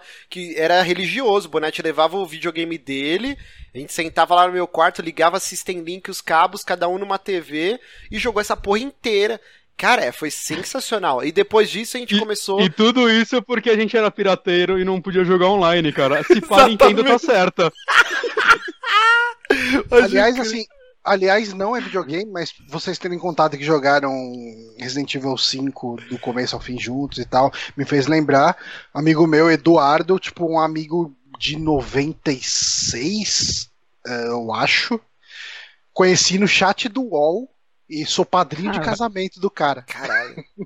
Caraca. Oh, o Bronco colocou aqui no chat, né, que me conheceu por causa do videogame, por causa do podcast também, mas a gente fala uhum. muito de videogame aqui. O podcast existe por causa de videogame, basicamente. Sim, sim. Então, tipo assim, cara, os videogames, por mais que cada um tenha uma história de derrota aí, eu acho que grande parte das nossas vidas ele foi muito uhum. benéfico e espero que continue sendo, porque eu quero jogar até morrer, cara. quero. Não tem a velhinha que jogava Skyrim lá, de 70 e poucos anos? Eu quero morrer jogando essa porra, cara. Eu, às vezes, me sinto meio culpado de não jogar mais tanto jogo, tanto lançamento. Falo, caralho, eu tenho um podcast de games e praticamente não, não jogo mais muita coisa nova e tal. Mas, cara, tipo, eu pegar um joguinho arcadezão, tipo Crypt of, the, uh, Crypt of the Necrodancer, cara, eu me divirto pra caralho com essa merda. Uhum. Então, e, e, você não acha que é, é cíclico? também, você é você atualmente não, não, é tem mais tanto ciclo, tempo, né, eu, eu, acho que eu sou um cara muito nostálgico. Eu gosto do lance arcadeão, do, do lance eu gosto muito de uma experiência menos imersiva e mais mecânica, sabe? Uhum. Então, às vezes eu gosto de jogar. Se bem que eu acabei de vir de um Shard Light, que, que é um jogo muito story-driven, né? Eu, eu, sinto que são fases, assim, eu nunca deixei de gostar de videogame, sempre foi, acho que, o meu hobby favorito, por mais que eu tenha trocentos outros hobbies e tal, mas eu sinto, eu sinto, que algumas fases da minha vida ele ficou um pouco de lado, mas eu nunca abandonei Sim. completamente. Teve Nossa, uma época na minha adolescência... morreu, eu, eu dei uma parada por um tempo, assim, que eu tava sem videogame eu, e eu tinha o computador, saca? Mas eu dei uma boa parada, tipo, de não, não sentir tanta falta, saca? Foi basicamente um, a época que eu comecei um a ter banda importante aqui, tem um comentário importante do Sidney Invicti, falando, vamos tipar Bonárcio ou Marcionati? não, é, é que assim, gente, vocês talvez quem não acompanha tanto, ou quem não conhece a gente pessoalmente, fala, caralho, os caras brigando. Eu e o Bonatti, a gente se ranheta da 15 anos, sei lá. tipo, trouxe é, mil anos, nós, é assim. é o amor é assim. Sempre, nós três estamos sempre na, na alfinetadinha de vez em sempre quando. É, Porque quanto ah, mais você convive com a pessoa, mais você se ranheta. Eu e a Jéssica aqui se ranheta pra caralho. Tá mil anos junto. Normal, o amor é isso. O amor não é só o afago, o amor é as porradas de vez em quando também. Mas assim, ó. Eu, tava... Cara, eu acho que esse lance de podcast é bem legal, porque eu, eu sinto como se a gente estivesse num boteco trocando é, ideia mesmo. Assim. É, é, é, toda semana a gente tá, tá aqui. E de fim de semana a gente se vê. Então é um excesso de, de ver. Porque assim, com a minha esposa eu, eu, eu faço amor para extravasar a fúria. Entendeu? Uhum, o Bonatti e o Johnny né? eu não posso currar eles. Posso fazer amor? Eu acho que a gente tem que resolver isso aí. Então é difícil. é difícil extravasar. Mas voltando aqui, ó. Por exemplo, ó, eu a vida inteira joguei videogame, mas chegou numa fase na adolescência, vai, com uns 13 anos, eu comecei a ficar vidrado em RPG de mesa. Então eu hum. comecei a. Eu criei um grupo, jogava praticamente todo fim de semana. E durante muito. Cara, eu joguei RPG até uns 20 anos, assim, direto. E aí, e também guitarra, quando eu comecei a tocar guitarra. Eu sinto que eu, o videogame deixou de ser parte principal da minha vida durante um bom tempo. E aí depois voltava. Sim. E hoje em dia é assim mesmo. Às vezes, puta, não tem nada que eu quero jogar. Tem uma caralho de jogo. Mas, puta, eu não quero, não tô com vontade de jogar nada. De repente, sai um monte de jogo. Caralho, eu tô vidrado essa porra, fico só jogando videogame. Eu acho que é cíclico. É. Ah, sim, sim. Qualquer, qualquer coisa também. Ano, ano passado, eu até me sinto um pouco mal disso. É, eu li pouco livro, saca? Devo ter lido uns três, quatro livros só. E enquanto, tipo, sei lá, enquanto eu trabalhava principalmente, né, eu lia todo dia no metrô, né, então eu lia bastante. E eu comecei a me sentir um pouco mal por isso, né, até por não sentir tanta falta de ler, né, e eu tô agora me forçando um pouco a toda noite antes de dormir ler algumas páginas e tudo mais. Saca? E, e aí eu tô recuperando esse gosto. E, e é, é meio cíclico, eu fiquei um bom tempo também sem assistir nada na TV. Uhum. Eu tinha parado, assim, até. Eu, eu tava pagando Netflix porque a Ana assiste, porque eu nem acessava, nem sabia mais o que tava tendo de novo. E sei lá, agora o Johnny indicou essa série, a última série aí, o Dirk Gently, eu, eu assisti ela e eu assinei uns canais de YouTube recentemente que fazem reviews de filmes de terror e tô fazendo uma listinha de uma porrada de filme que eu quero ver, tá ligado? Então, uhum. eu já tô direcionando um pouco o meu hobby agora pra ir, né? Eu tô voltando a, sei lá, querer pegar uns filmes obscuros pra assistir, que é coisa que eu não fazia há muitos anos, que eu tinha abandonado essa parada na minha vida.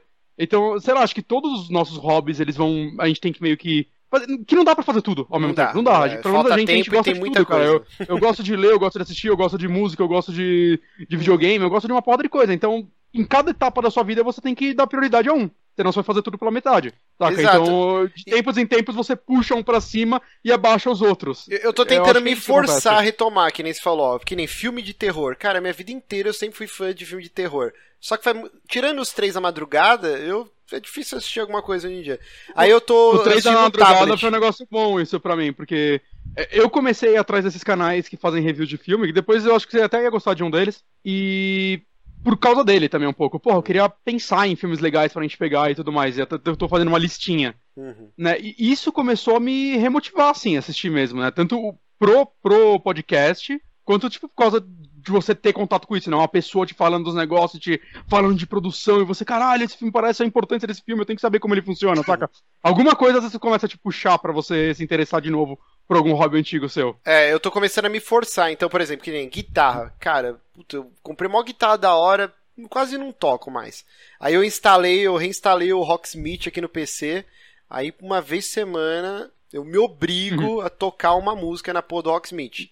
Aí, tipo, filme, essa semana assistiu Sexta-feira 13, parte 4, no tablet antes de dormir, Caraca. assim, tá ligado? Tipo, e, e, livro, eu tô tentando. Cara, eu preciso muito voltar a ler, cara, porque, nossa, eu, lia tanta coisa. A Jéssica devora, tá com um milhão de livros aqui e eu tô parado. Então, assim, é, é complicado, cara, é muita coisa fazer e pouquíssimo tempo. Música, eu basicamente abandonado, assim, instrumentos desde que a gente acabou com a nossa banda. Eu, da, da, nossa banda até eu entrar na Conflito, eu fiz dois shows, assim, no, no The Wall com uma galera e tal, de cover mesmo, que me chamaram, mas eu tinha, tipo, abandonado. Eu pensei que, tipo, nunca mais ia ter banda e tudo mais, né? Então, às vezes tem que alguma coisa te puxar, assim, também, para você se interessar de volta por ela, né? E para mim foi, foi muito bom, assim, pra, tá sendo, em paralelo ao games, assim, tá sendo uma das melhores coisas que eu faço, ter uma banda hoje pra, pra minha cabeça.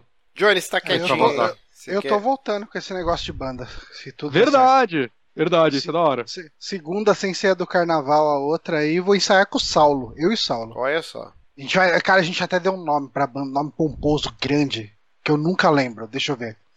É, É é a, a incrível tragédia dos heróis em colapso. Meu senhor, isso é o nome de banda. Vocês vão ter que inventar um- É. uma. Minha banda, minha banda tem uma música chamada Herói e outra chamada Colapso. Aí, viu? Vou pagar pau, Johnny pagar pau. Vou processar. Paga. Mas é isso, vamos então Gente, pro meu bloco. mouse sumiu. Meu mouse sumiu. super Ah. rápido, que a gente tem 15 minutos de programa faltando. Bloco super rápido tem de 28 notícias. notícias. Vamos lá. Notícia rapidinha, rapidíssima. Aqui, ó, porque tá na, na, na beiradinha, nos 15. Não, caralho, eu errei. Que é? Quanto menos você enrolar, mais tempo a gente tem pra falar. Não, eu errei o ditado. É, faltando não sei o que pro segundo tempo. Eu, esquece, minhas analogias de futebol são terríveis. Aos É. 45 do segundo tempo. Isso, Hum. aos 45 do segundo tempo. Eu falei aos 15 do segundo tempo. Mas a Nintendo ramelou e o Switch não vai ter o console, o Virtual Console, né, no lançamento e o acesso para a eShop só após a instalação de um update que eles É prometeram normal. Pro dia 1, quando o console estiver sendo comercializado, já vai estar disponível esse patch. Mas é- É Inclusive. normal quando tá desatualizado não abrir a Store, né? Isso daí não tem nada Não, não, não, é que o Virtual Console não vai ter e eles não deram prazo pra quando vai ser lançado. Ah, mas acontece.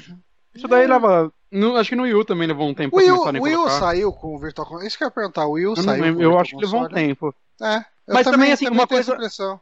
Tem uma coisa legal aí no meio dessa notícia que é você tem dinheiro no, no Wii U e, ou no 3DS, né? Que acho que é a mesma conta, você vai poder usar o mesmo dinheiro no, no Switch. E eu quero acreditar que esse Virtual Console talvez esteja demorando, porque eles vão fazer alguma ligação aí, eu não vou ter que comprar Mario 3 pela quinta vez. Isso é interessante, que você vai poder usar o, o dinheiro que você já, já tiver na sua conta e eles não deram certeza, mas talvez você possa baixar o que você já tinha comprado. Vamos ver, cara. Já pensou que foda? Eu vou lá, vou ter o Link Between Worlds, o Mario 3D Land, o Donkey Kong Country Returns. Eu, te- eu tinha uma caralho de Ah, jogo. os jogos grandes eu não sei se vai acontecer, né? Porque ele falou que não vai ter retrô, mas se tiver com Virtual Console, pelo menos, já, já é algo. Não, É, eu é acho que alguma vai ter coisa, sim. Melhor vai- que nada. É que assim, o que eles disseram é não vai ter retrocompatibilidade de mídia, né? Porque nem entra, tipo, no, Sim. no mas na, na- no Virtual Console provavelmente já tinham anunciado GameCube, jogos GameCube. Provavelmente É, você vai então, conseguir rodar sim, cara. Jogo de Wii. Não, cara. Game, Game, ter, ter GameCube, ele rodar GameCube, com certeza o GameCube não vai ter, tipo, integração. Não, então é isso que eu tô falando, né? Vai existir Virtual Console, retrocompatibilidade, É. mas vai ser pelo Virtual Console. E, e a última coisa é que diversos eh, veículos de imprensa que já receberam o Switch estão reclamando de um problema de, de desincronização no Joy-Con, né, no controlinho que vem com o jogo, do lado esquerdo. Ele tá Hum. sincronizando durante o jogo, e aí um monte de gente tá reclamando. Os caras da Polygon falaram que diversas vezes no Zelda eles morreram porque de repente para de funcionar. E quando ele tá no formato portátil, né? Aí não tem esse problema. E que a galera tá torcendo pra Nintendo resolver isso no dia oficial do lançamento, que é 3 de março, está logo aí. Uhum. Outra notícia aqui, o Aonuma, que é o produtor, né? O diretor da. É, Já foi cabeça por diretor, ele digievoluiu para produtor. Exatamente. Eu não sabia, ele começou a trabalhar no Ocarina, né? Ele co-dirigiu Uhum. com, com o Miyamoto. Ele, ele só tinha feito um jogo antes do, do Ocarina, acho que não pela Nintendo, que eu, sei lá, não conheço, nem sei se foi procedente, e desde então ele só fez Zelda a vida inteira, que eu acho meio triste, de certa forma. É. E ele Mas- falou que ele falou muitas vezes que o, o novo ia ser o último jogo, último Zelda dele, que depois ele queria Kojima. partir para outras coisas. Virou o É, Kojima. mas eu, eu, tô senti eu tô sentindo que isso não vai acontecer, porque ele já. Eu acho que ele vai continuar por trás, pelo menos, do time, saca? Eu acho que o Breath of ele vai the fazer Wild o que tá- o Miyamoto faz hoje. talvez seja o último com ele 100%. Mão na massa. Na mão na massa. Nem o Ocarina foi o último mão na massa do Miyamoto. Exatamente. Mas aqui, por que a gente tá falando dele? Porque ele listou o top 3 dele de melhores jogos da franquia Zelda. Eu achei meio bizarro, mas vamos lá, né? Em terceiro lugar, ele colocou o Twilight Princess. Em Uhum. segundo, o Ocarina of Time. E em Sim. primeiro lugar, o Phantom Hourglass. E aí, o jogo esse- mais underrated da franquia, ele colocou o Triforce Heroes, né? Que ele falou que é o jogo favorito Sim. da esposa dele.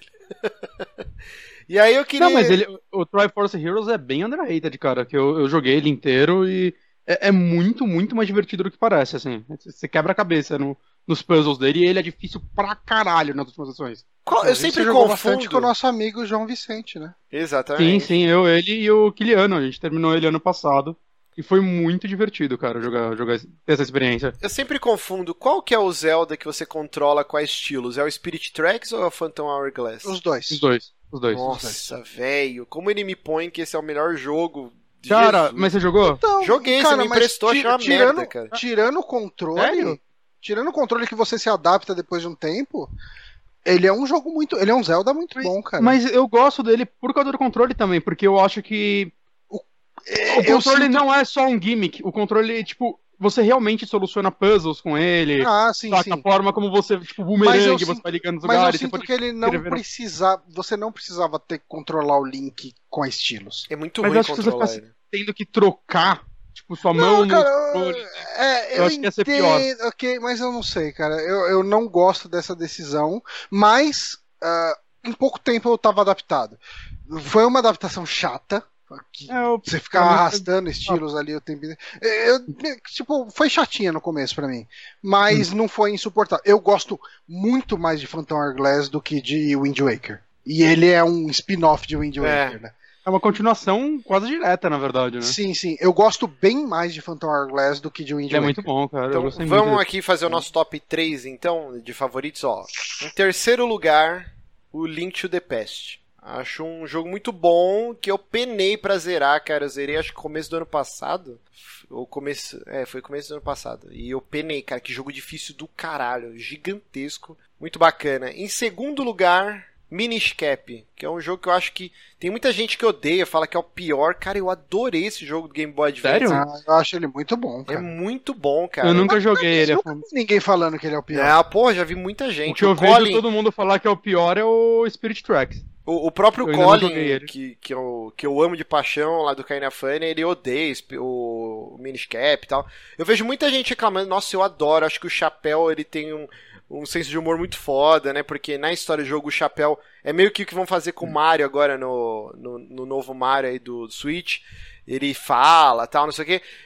Quer dizer, a gente não sabe se o chapéu do Mario vai falar, mas o do Minish Cap ele tem uma personalidade, ele conversa e tal. Sim, é, é, é legal. Eu acho um jogo maravilhoso. E em primeiro lugar, o Ocarina. Só que agora que eu tô pensando, eu acho que eu tiraria em terceiro lugar do Link to the Past e colocaria o Link Between Worlds, cara. Hum. Porque eu acho o Link Between Worlds um puta de um jogo foda. Eu comprei Sim. o 3DS só por causa do Link Between Worlds. É claro que depois eu acabei comprando os outros jogos. Mas o motivo foi quando eu vi o review do Between Worlds, eu lá e comprei essa porra só por causa desse jogo. Ele é um jogo meio impressionante o quão bom ele é, né, é cara? Muito pra bom. É... Então, meu top ele parece, é ele, Ah, vamos fazer essa homenagem ao Link to the Past. E eu, eu, também acho que ele superou o Link to the Past, saca? Eu, eu, é, é, claro que, tipo, por ele usar toda a base do Link to the Past, do, do mapa e tudo mais, isso facilita, né? Uhum. Pegar uma parada e evoluir ela, mas isso não tirou o mérito dele de que ele é um puta jogo, assim. Quando eu peguei ele para jogar, eu fiquei, sei lá, eu terminei ele rápido, assim, terminei uns 5 dias, que eu fiquei 5 dias direto jogando ele. É, é incrível como é, é, meio, entre aspas, fácil você fazer 100% dele. Não, não tem aqueles colecionáveis que você precisa de uma revista, de, um, de ver na internet, né? Ele é tudo meio. O jogo te guia de certa forma e explorar ele é tão gostoso que você vai acabar achando as coisas sem se matar tanto. Então, é um não sei, eu... é impressionante. Vamos lá, é, Johnny, seu top 3 aí. Ah, eu não tinha pensado muito nisso, então talvez essa opinião não seja a minha definitiva, mas é que eu consegui pensar em 5 minutos. Uh, terceiro lugar, eu acho que eu vou de Twilight Princess. Porque eu sei que todo mundo tem uma paixão muito grande por Ocarina of Time, mas eu não joguei Ocarina of Time na época e eu joguei ele uhum. bem depois. E como eu joguei meio quase que contemporaneamente o Twilight Princess e o Ocarina of Time, eu gostei mais do Twilight Princess do que do Ocarina of Time, que é natural, tipo, eu acho que ele evolui bastante mecanicamente. Uhum. Uhum. Então, o meu terceiro lugar fica sendo o, o Twilight Princess. Segundo lugar, o. Deixa empatado o Oracle of Ages e o Oracle of Seasons, porque eles são jogos, uhum. jogos irmãos. Gêmeos, assim. né? É, eles são praticamente. Tipo assim, muda coisas entre os dois, tem power-ups É, é diferentes, não sei diferente, o quê, o mapa é diferente, tudo. Mas eles têm. ele- um é tão bom quanto o outro. Uhum. É, E, e eles, funcionam eles melhor se você joga os dois, né? Porque- Exato. Eles são jogos feitos, são jogos feitos juntos. Eles são jogos feitos para se jogar junto. Então eu deixo Oracle of Ages e Oracle of Seasons do Game Boy Color. E em primeiro lugar eu vou de A Link Between Worlds. Eu gosto bem mais de, de Zelda 2D do que dos, dos Zeldas 3D. Aí fica Uhum. sendo meu, meu top 3. Vamos lá, Bonatti. Cara, pra mim é bem difícil que Zelda, acho que junto com Dark Souls hoje são minhas duas franquias favoritas. Mas eu vou botar em terceiro um que já foi o primeiro pra mim, que é o Twilight Princess. Pelo motivo de que eu acho que é muito da época em que eu joguei ele, saca? A forma como eu estava me sentindo e eu, eu, eu tive uma ligação meio profunda com esse jogo que eu não tava esperando ter. Eu amo a Midna e tudo mais. É uma personagem que, da franquia, assim, é minha personagem favorita hoje. E ah, os diálogos entre eles e tudo mais, não sei, ele, ele me, me tocou muito, somente o final dele eu acho bem emocionante. Em segundo lugar, cara, eu fico. Eu tô entre o A Link Between Worlds ou o Link's Awakening do Game Boy, que eu acho também um jogo fantástico, que ele é quase uma piada, uma, uma sátira de Zelda. E eu acho esse jogo tão incrível quanto a Link Between Worlds. Eu não, eu não sei qual dos dois eu gosto mais, assim. Mas se for eu colocar em mecânicas e gameplay e tudo mais, o Link Between Worlds com certeza é superior. E em primeiro lugar, sem dúvida alguma, é o Ocarina pra mim, porque foi o meu primeiro contato de verdade com a franquia quando eu era moleque. Foi um jogo que eu nunca tinha visto nada igual, acho que o mundo nunca tinha visto nada igual. Ele, né? Ele revolucionou muitas coisas, tanto em mecânicas quanto no, no fio do jogo, no feeling dele. Aquele mundo, foi a primeira vez que eu me perdi num minigame de pesca. É, eu não sei, cara. É, é um jogo que, saca, é, e ele foi ao mesmo tempo o jogo que fez eu redescobrir a franquia, né? Porque quando eu comprei meu 3DS, eu acabei comprando ele, o remake dele. E depois que eu joguei esse remake, eu falei, caralho, velho, é Zelda, né? Da hora, Zelda. Tem que jogar Uhum. o resto, né? Eu comecei atrás de querer rejogar os que eu já tinha jogado e jogar os novos e tudo mais. Ele. Basicamente, eu comprei um Wii, futuramente um Wii U, por causa do meu 3DS, por causa de eu ter jogado esse jogo, saca? De novo. Foi um negócio meio Uhum. tipo. Eu, eu tava sentindo falta de um jogo assim, ele é tão muito único e eu acho que ele é quase uma síntese do que a franquia se tornou depois. Eu, não tem como, assim. eu- ele é um jogo especial pra mim. É, ó, importante, o Carlos Júnior doou um real pra gente lá no Superchat. Obrigado, Carlos Júnior. Não, não comentou nada. Não comentou nada. E o Patrick Martins Mas, falou que o, Bonatti. Eu, eu tenho. Calma, o Patrick Martins aqui no chat falou que o Bonatti jogou o Link's Awakening dele. Sim, no colégio, no colégio. Ele me ajudou pra caralho, inclusive, que eu, que eu era meio burro. E, e- e ele também, porque na verdade ele ficava ligando pra Nintendo World, pro negócio de dicas dela. pra- eu lembro disso. E o, o Danilo Bu- Bucciotti, Bu- Bucciotti, dois Cs da som de T, né? É, T, é tipo É. isso. Ele perguntou se ninguém vai falar do Majora's Mask. Eu nunca terminei o Majora's Mask, nem no 64 na época, e agora eu, eu peguei o remake dele pra 3DS, mas era numa fase que eu não tava jogando muito o 3DS, então eu só fiz a primeira dungeon dele. Eu Eu- eu dropei, tô querendo eu dropei pegar ele ele no novo. 3DS porque eu achei que ele não funcionou bem no portátil.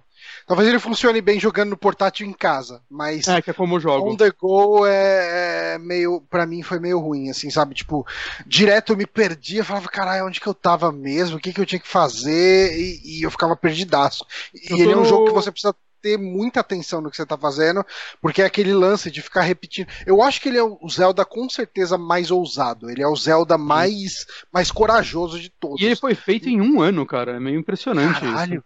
caralho. Ah, Ah, cara, a é- engine já tava pronto, né? Tudo que Sim, ah, tudo todos mais. Mas mesmo e assim, tal. Mas mesmo assim, se eles tinham um ano, eles podiam ter seguido o caminho seguro, saca? E feito um Zelda tradicional. Mesmo assim, eles tentaram esse lance Dia da Marmota e uma porrada de coisas diferentes. Transformações das máscaras que mudam um pouco o É, Eu não gameplay. gosto, Ele foi- eu não gosto. Ele foi bem ousado. É, eu, eu tava gostando muito dele.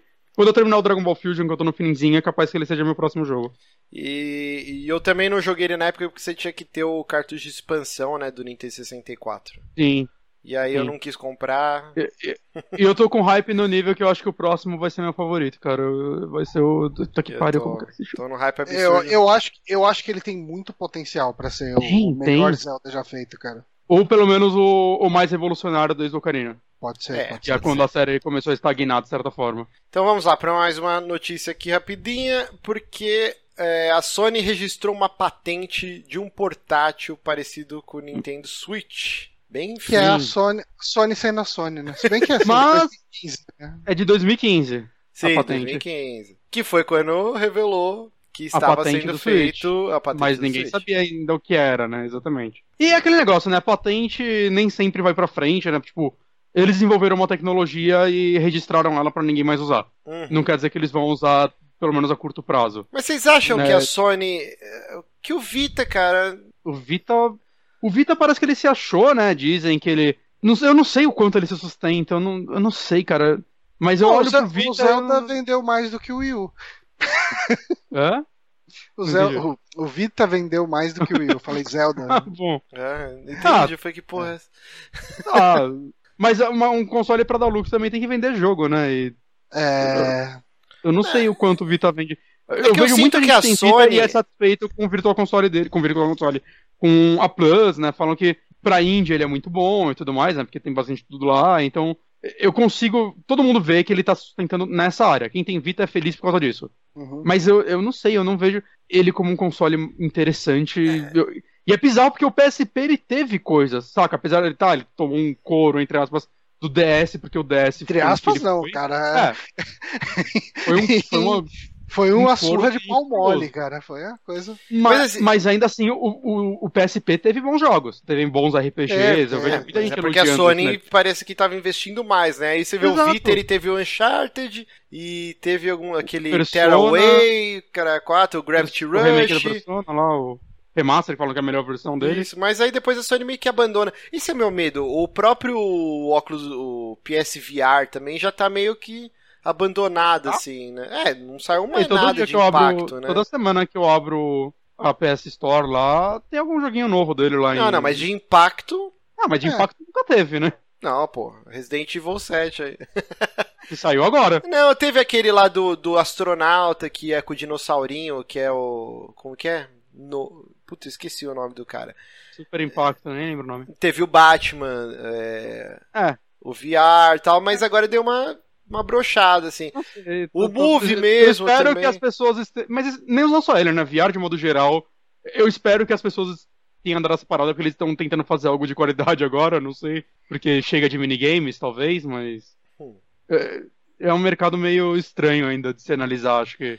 Ainda é cedo, Não, não, eu talvez. só tô dando um exemplo, que a Hum. Sony tem esse padrão meio de que lançar o Wonder Book, vocês lembram dessa porra? Que era que tinha até o livro do Harry Potter lá. Ah, sim. Então assim, ela lança as paradas, mas depois ela não dá suporte, né? Tirando o console, é, é todos esses gadgets que ela lança meio que abandona. E eu, sei lá, eu não sei se vou queimar a língua, vai depender do sucesso do Switch.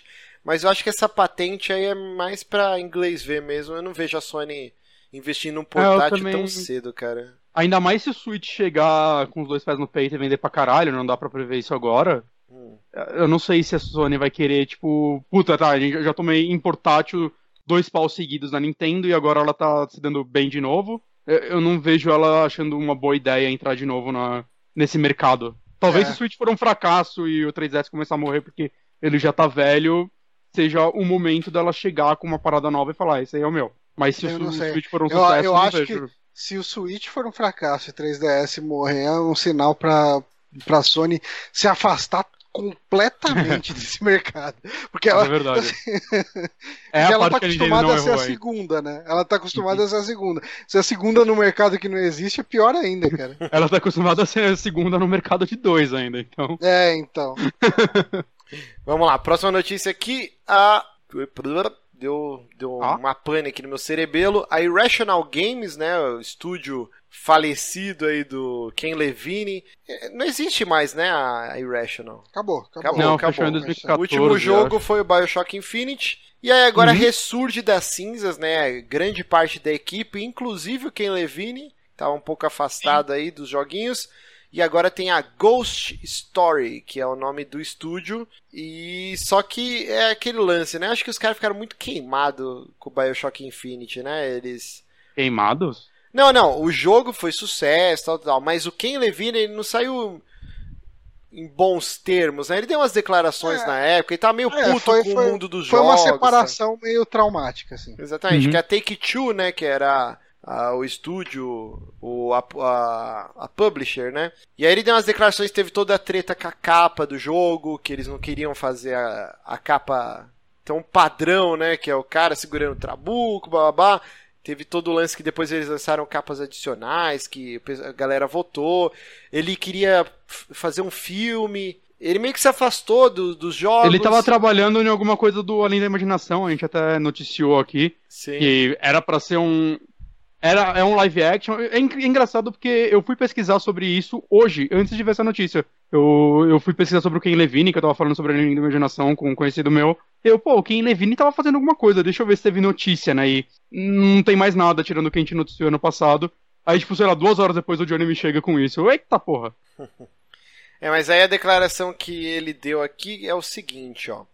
É, a nova desenvolvedora, né, a Ghost Story Games, o foco é produzir experiências nas quais a jogabilidade é tão desafiadora quanto a história. Então, é. é eu, eu gosto muito que... dos jogos do Ken Levine, eu, eu, fico feliz dele voltar ao mercado. Espero que eles façam boas coisas. Ah, acho que ele, enfim, ele é responsável por mundos legais. É, eu, eu acho os jogos dele muito bons, na verdade. A outra, Pelo menos... É, assim, eu, eu não joguei o Bioshock 1. Uhum. Uh, e o Bioshock Infinite eu gostei muito do universo. Uh, eu achava a parte de shooter dele até ok, mas eu achava que chegava umas horas que enchia o saco. É, tinha muito Não precisava combate. apresentação. Eu é, também eu, acho é. eu gosto muito do primeiro Bioshock, acho um jogo puta que pariu, que moldou muita coisa da geração passada. E ele foi bem no início, né? Acho que ele é de 2007, uhum. cara. É um jogo muito bom. O Infinity eu gostei, mas assim, eu acho o é, primeiro bem superior, assim. Mas a galera eu costuma mais gostar mais do Infinity.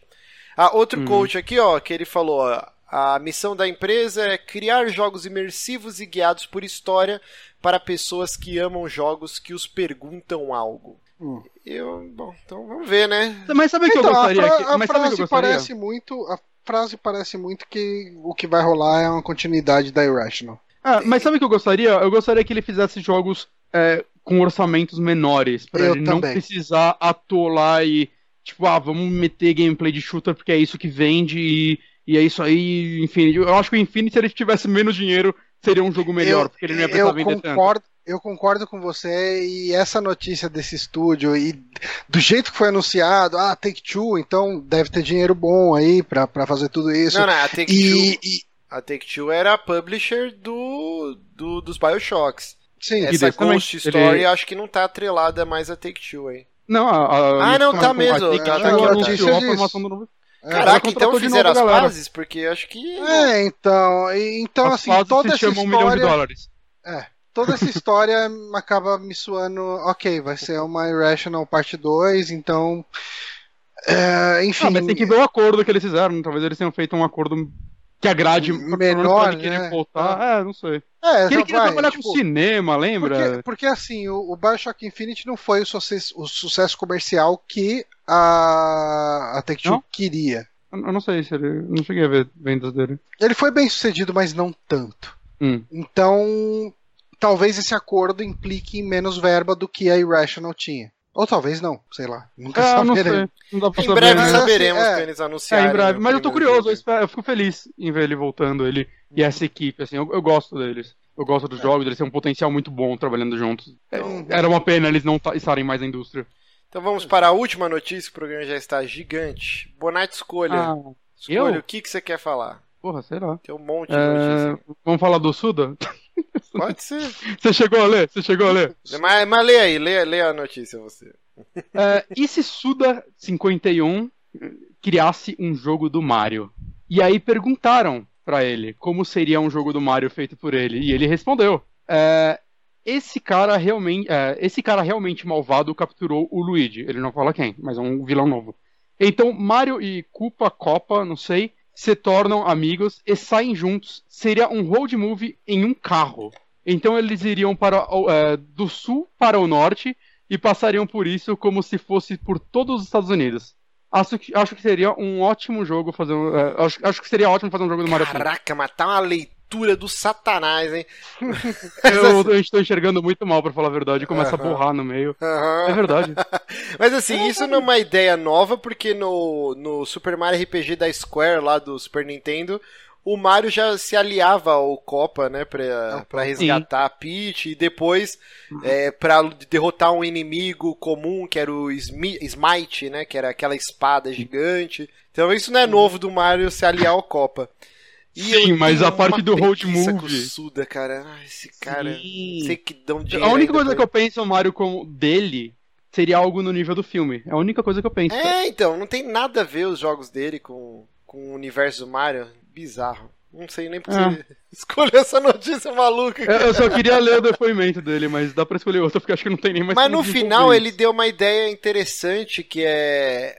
Ele falou, ah, nunca aprovariam, né, que, que eu fizesse um jogo do Mario, mas seria interessante a visão de diversos diretores é, conhecidos, né, dos jogos, é, fazerem uma fase ou um capítulo, e mais ou menos na época a gente, puta, nos primórdios do saque, na época do PT a gente conversou que um, um futuro interessante para Silent Hill seria jogos curtinhos de duas horas, mais ou menos episódios da Telltale, cada um sobre uhum. a, a, sobre um um diretor renomado. Então, sei lá, o Shinji Mikami, a visão dele de Silent Hill, aí um gameplay de duas, três horas. O Kojima, o Silent Hills, né, o PT que a gente jogou.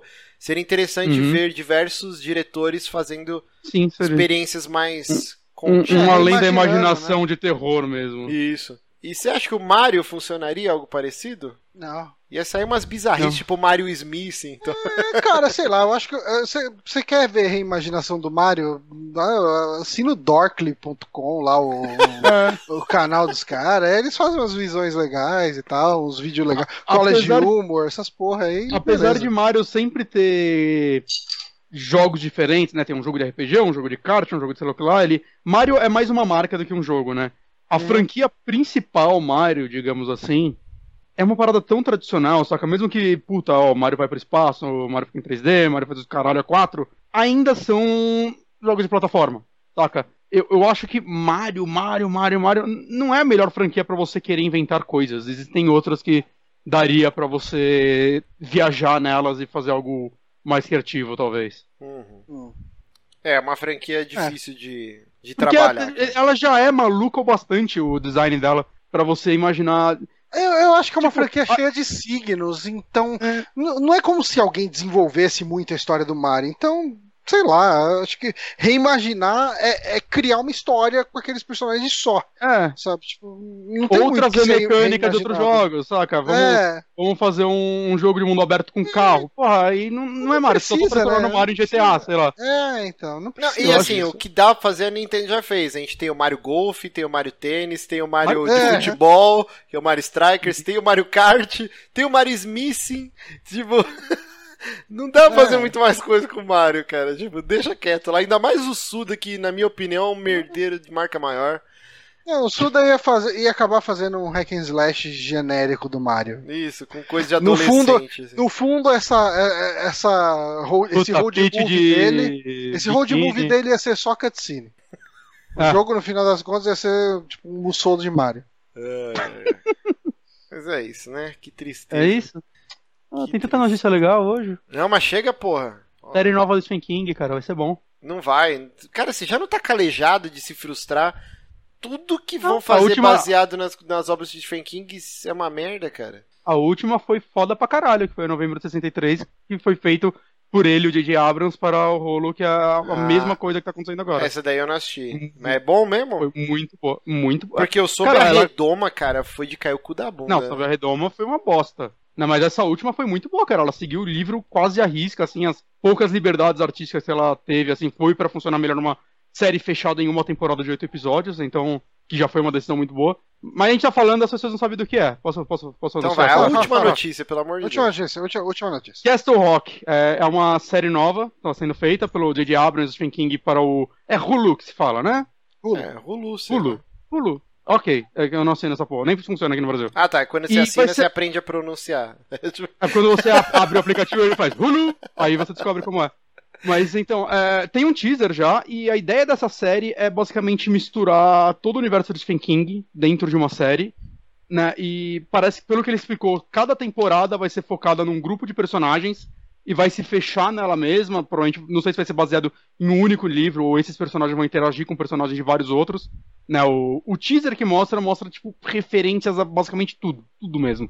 É, e e aí a próxima temporada pode ou não alguns personagens voltar, mas vai começar uma nova história. E assim Isso é uma vai. coisa legal. Eu acho Isso é- bem interessante essa, essa premissa do que simplesmente pegar um livro dele, vão transformar em série, ou fazer que nem Super Redoma, pegar um livro dele, limpar a bunda, e as páginas que não ficarem cheias de merda, a gente tenta tirar alguma coisa dali, fazer uma bosta de série, filha da puta. E eu acho bem mais interessante isso. Ele tá tentando pegar a obra dele pra criar algo único, algo novo, saca? É- eu acho que é uma das coisas anunciadas do Stephen King que eu tô mais empolgado. Eu- Eu, É, conheço, mas- eu, eu conheço bem pouco. Eu conheço bem pouco de Stephen King. É, Uhum. Eu conheço, tipo, os filmes mais mainstream dele. Uhum. Mas eu achei interessante a ideia, sabe? Tipo, pode ser um merdeiro total. Pode ser. Você pode colocar um monte de coisa que não se comunica simplesmente ali. Virar uma maçaroca, uma mistura ali. Mas os livros dele já meio que se comunicam, Não, saca? mas não um desse faz jeito, referência não desse jeito. Faz É, é referência, que aí vai agora ficar você parecendo, tem- tipo. Cara, mas Vai tem muita um coisa que você Marvel consegue ver Capcom. lá, Márcio. Vai ficar o Marvel vs Capcom mesmo. Não faz sentido É. essa ideia da, da cidade. Você vai ter um hub que, sei lá, vai ter um Porque elenco Rock fixo. é uma cidade...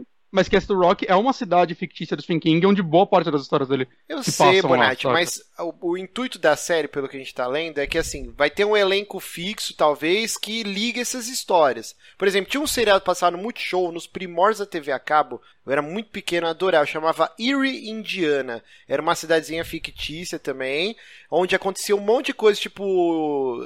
é, contos da cripta, ou caralho, Twilight Zone. E aí tinha dois molequinhos. Inclusive, um ele tinha o cabelo branco porque ele viu uma assombração e o cabelo dele ficou branco com susto.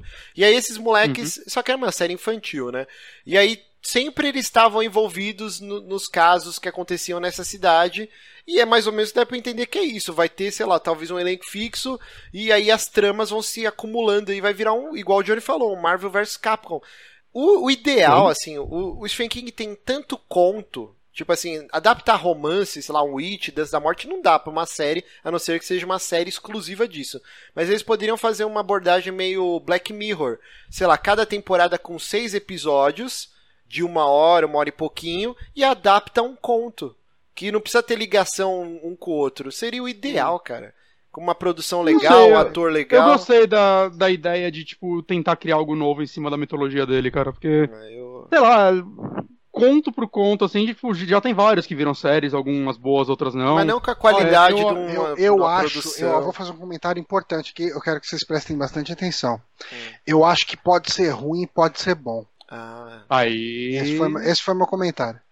Eu, eu tô bem empolgado com isso. Em paralelo vai ter a série nova do, do Mr. Mercedes, né? Que é a trilogia nova dele, que eu tô acabando de ler o primeiro livro. E é muito bom, é um livro mais policial e tudo mais dele. E vai virar série também. E não sei, não sei, pode ser bom, porque a- estrutura do livro funciona muito bem como série. Se eles respeitarem a obra, acho que pode ser algo, sair algo muito legal daí também. tá bom. Eu- Eu, eu acho que gosto vai ser mais uma merda. com essa. Eu gosto muito Hã? de como o Stephen King parece uma caveira.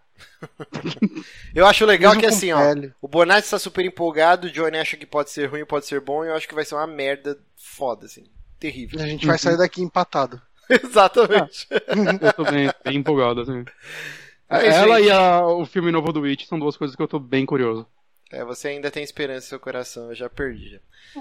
É, Mas é isso, gente. Então vamos ficando por aqui. Aproveitem o carnaval, usem camisinha. Se beber, Agradecer aí o, o, o Carlos Júnior e. Eu tô dando scroll aqui e acabou o meu scroll. O pessoal que doou. Aqui daí eu vou ter que abrir o back-office aqui, eu vou ter que mudar de usuário. Você tá logado com o usuário do Super Amigos, Márcio? Então, pera aí que. Vamos lá.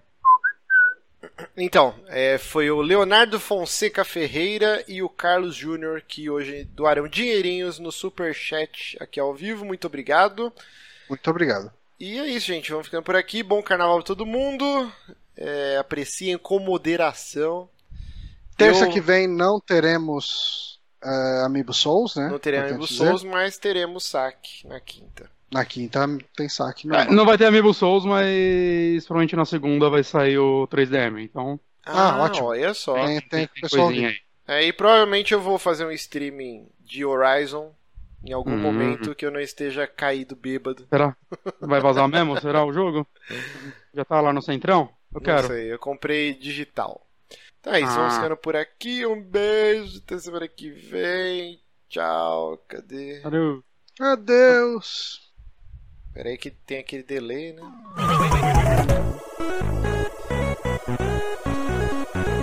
Cara, eu comi todas as balinhas da Ana. Para de falar, tá tocando musiquinha, cara. Hum.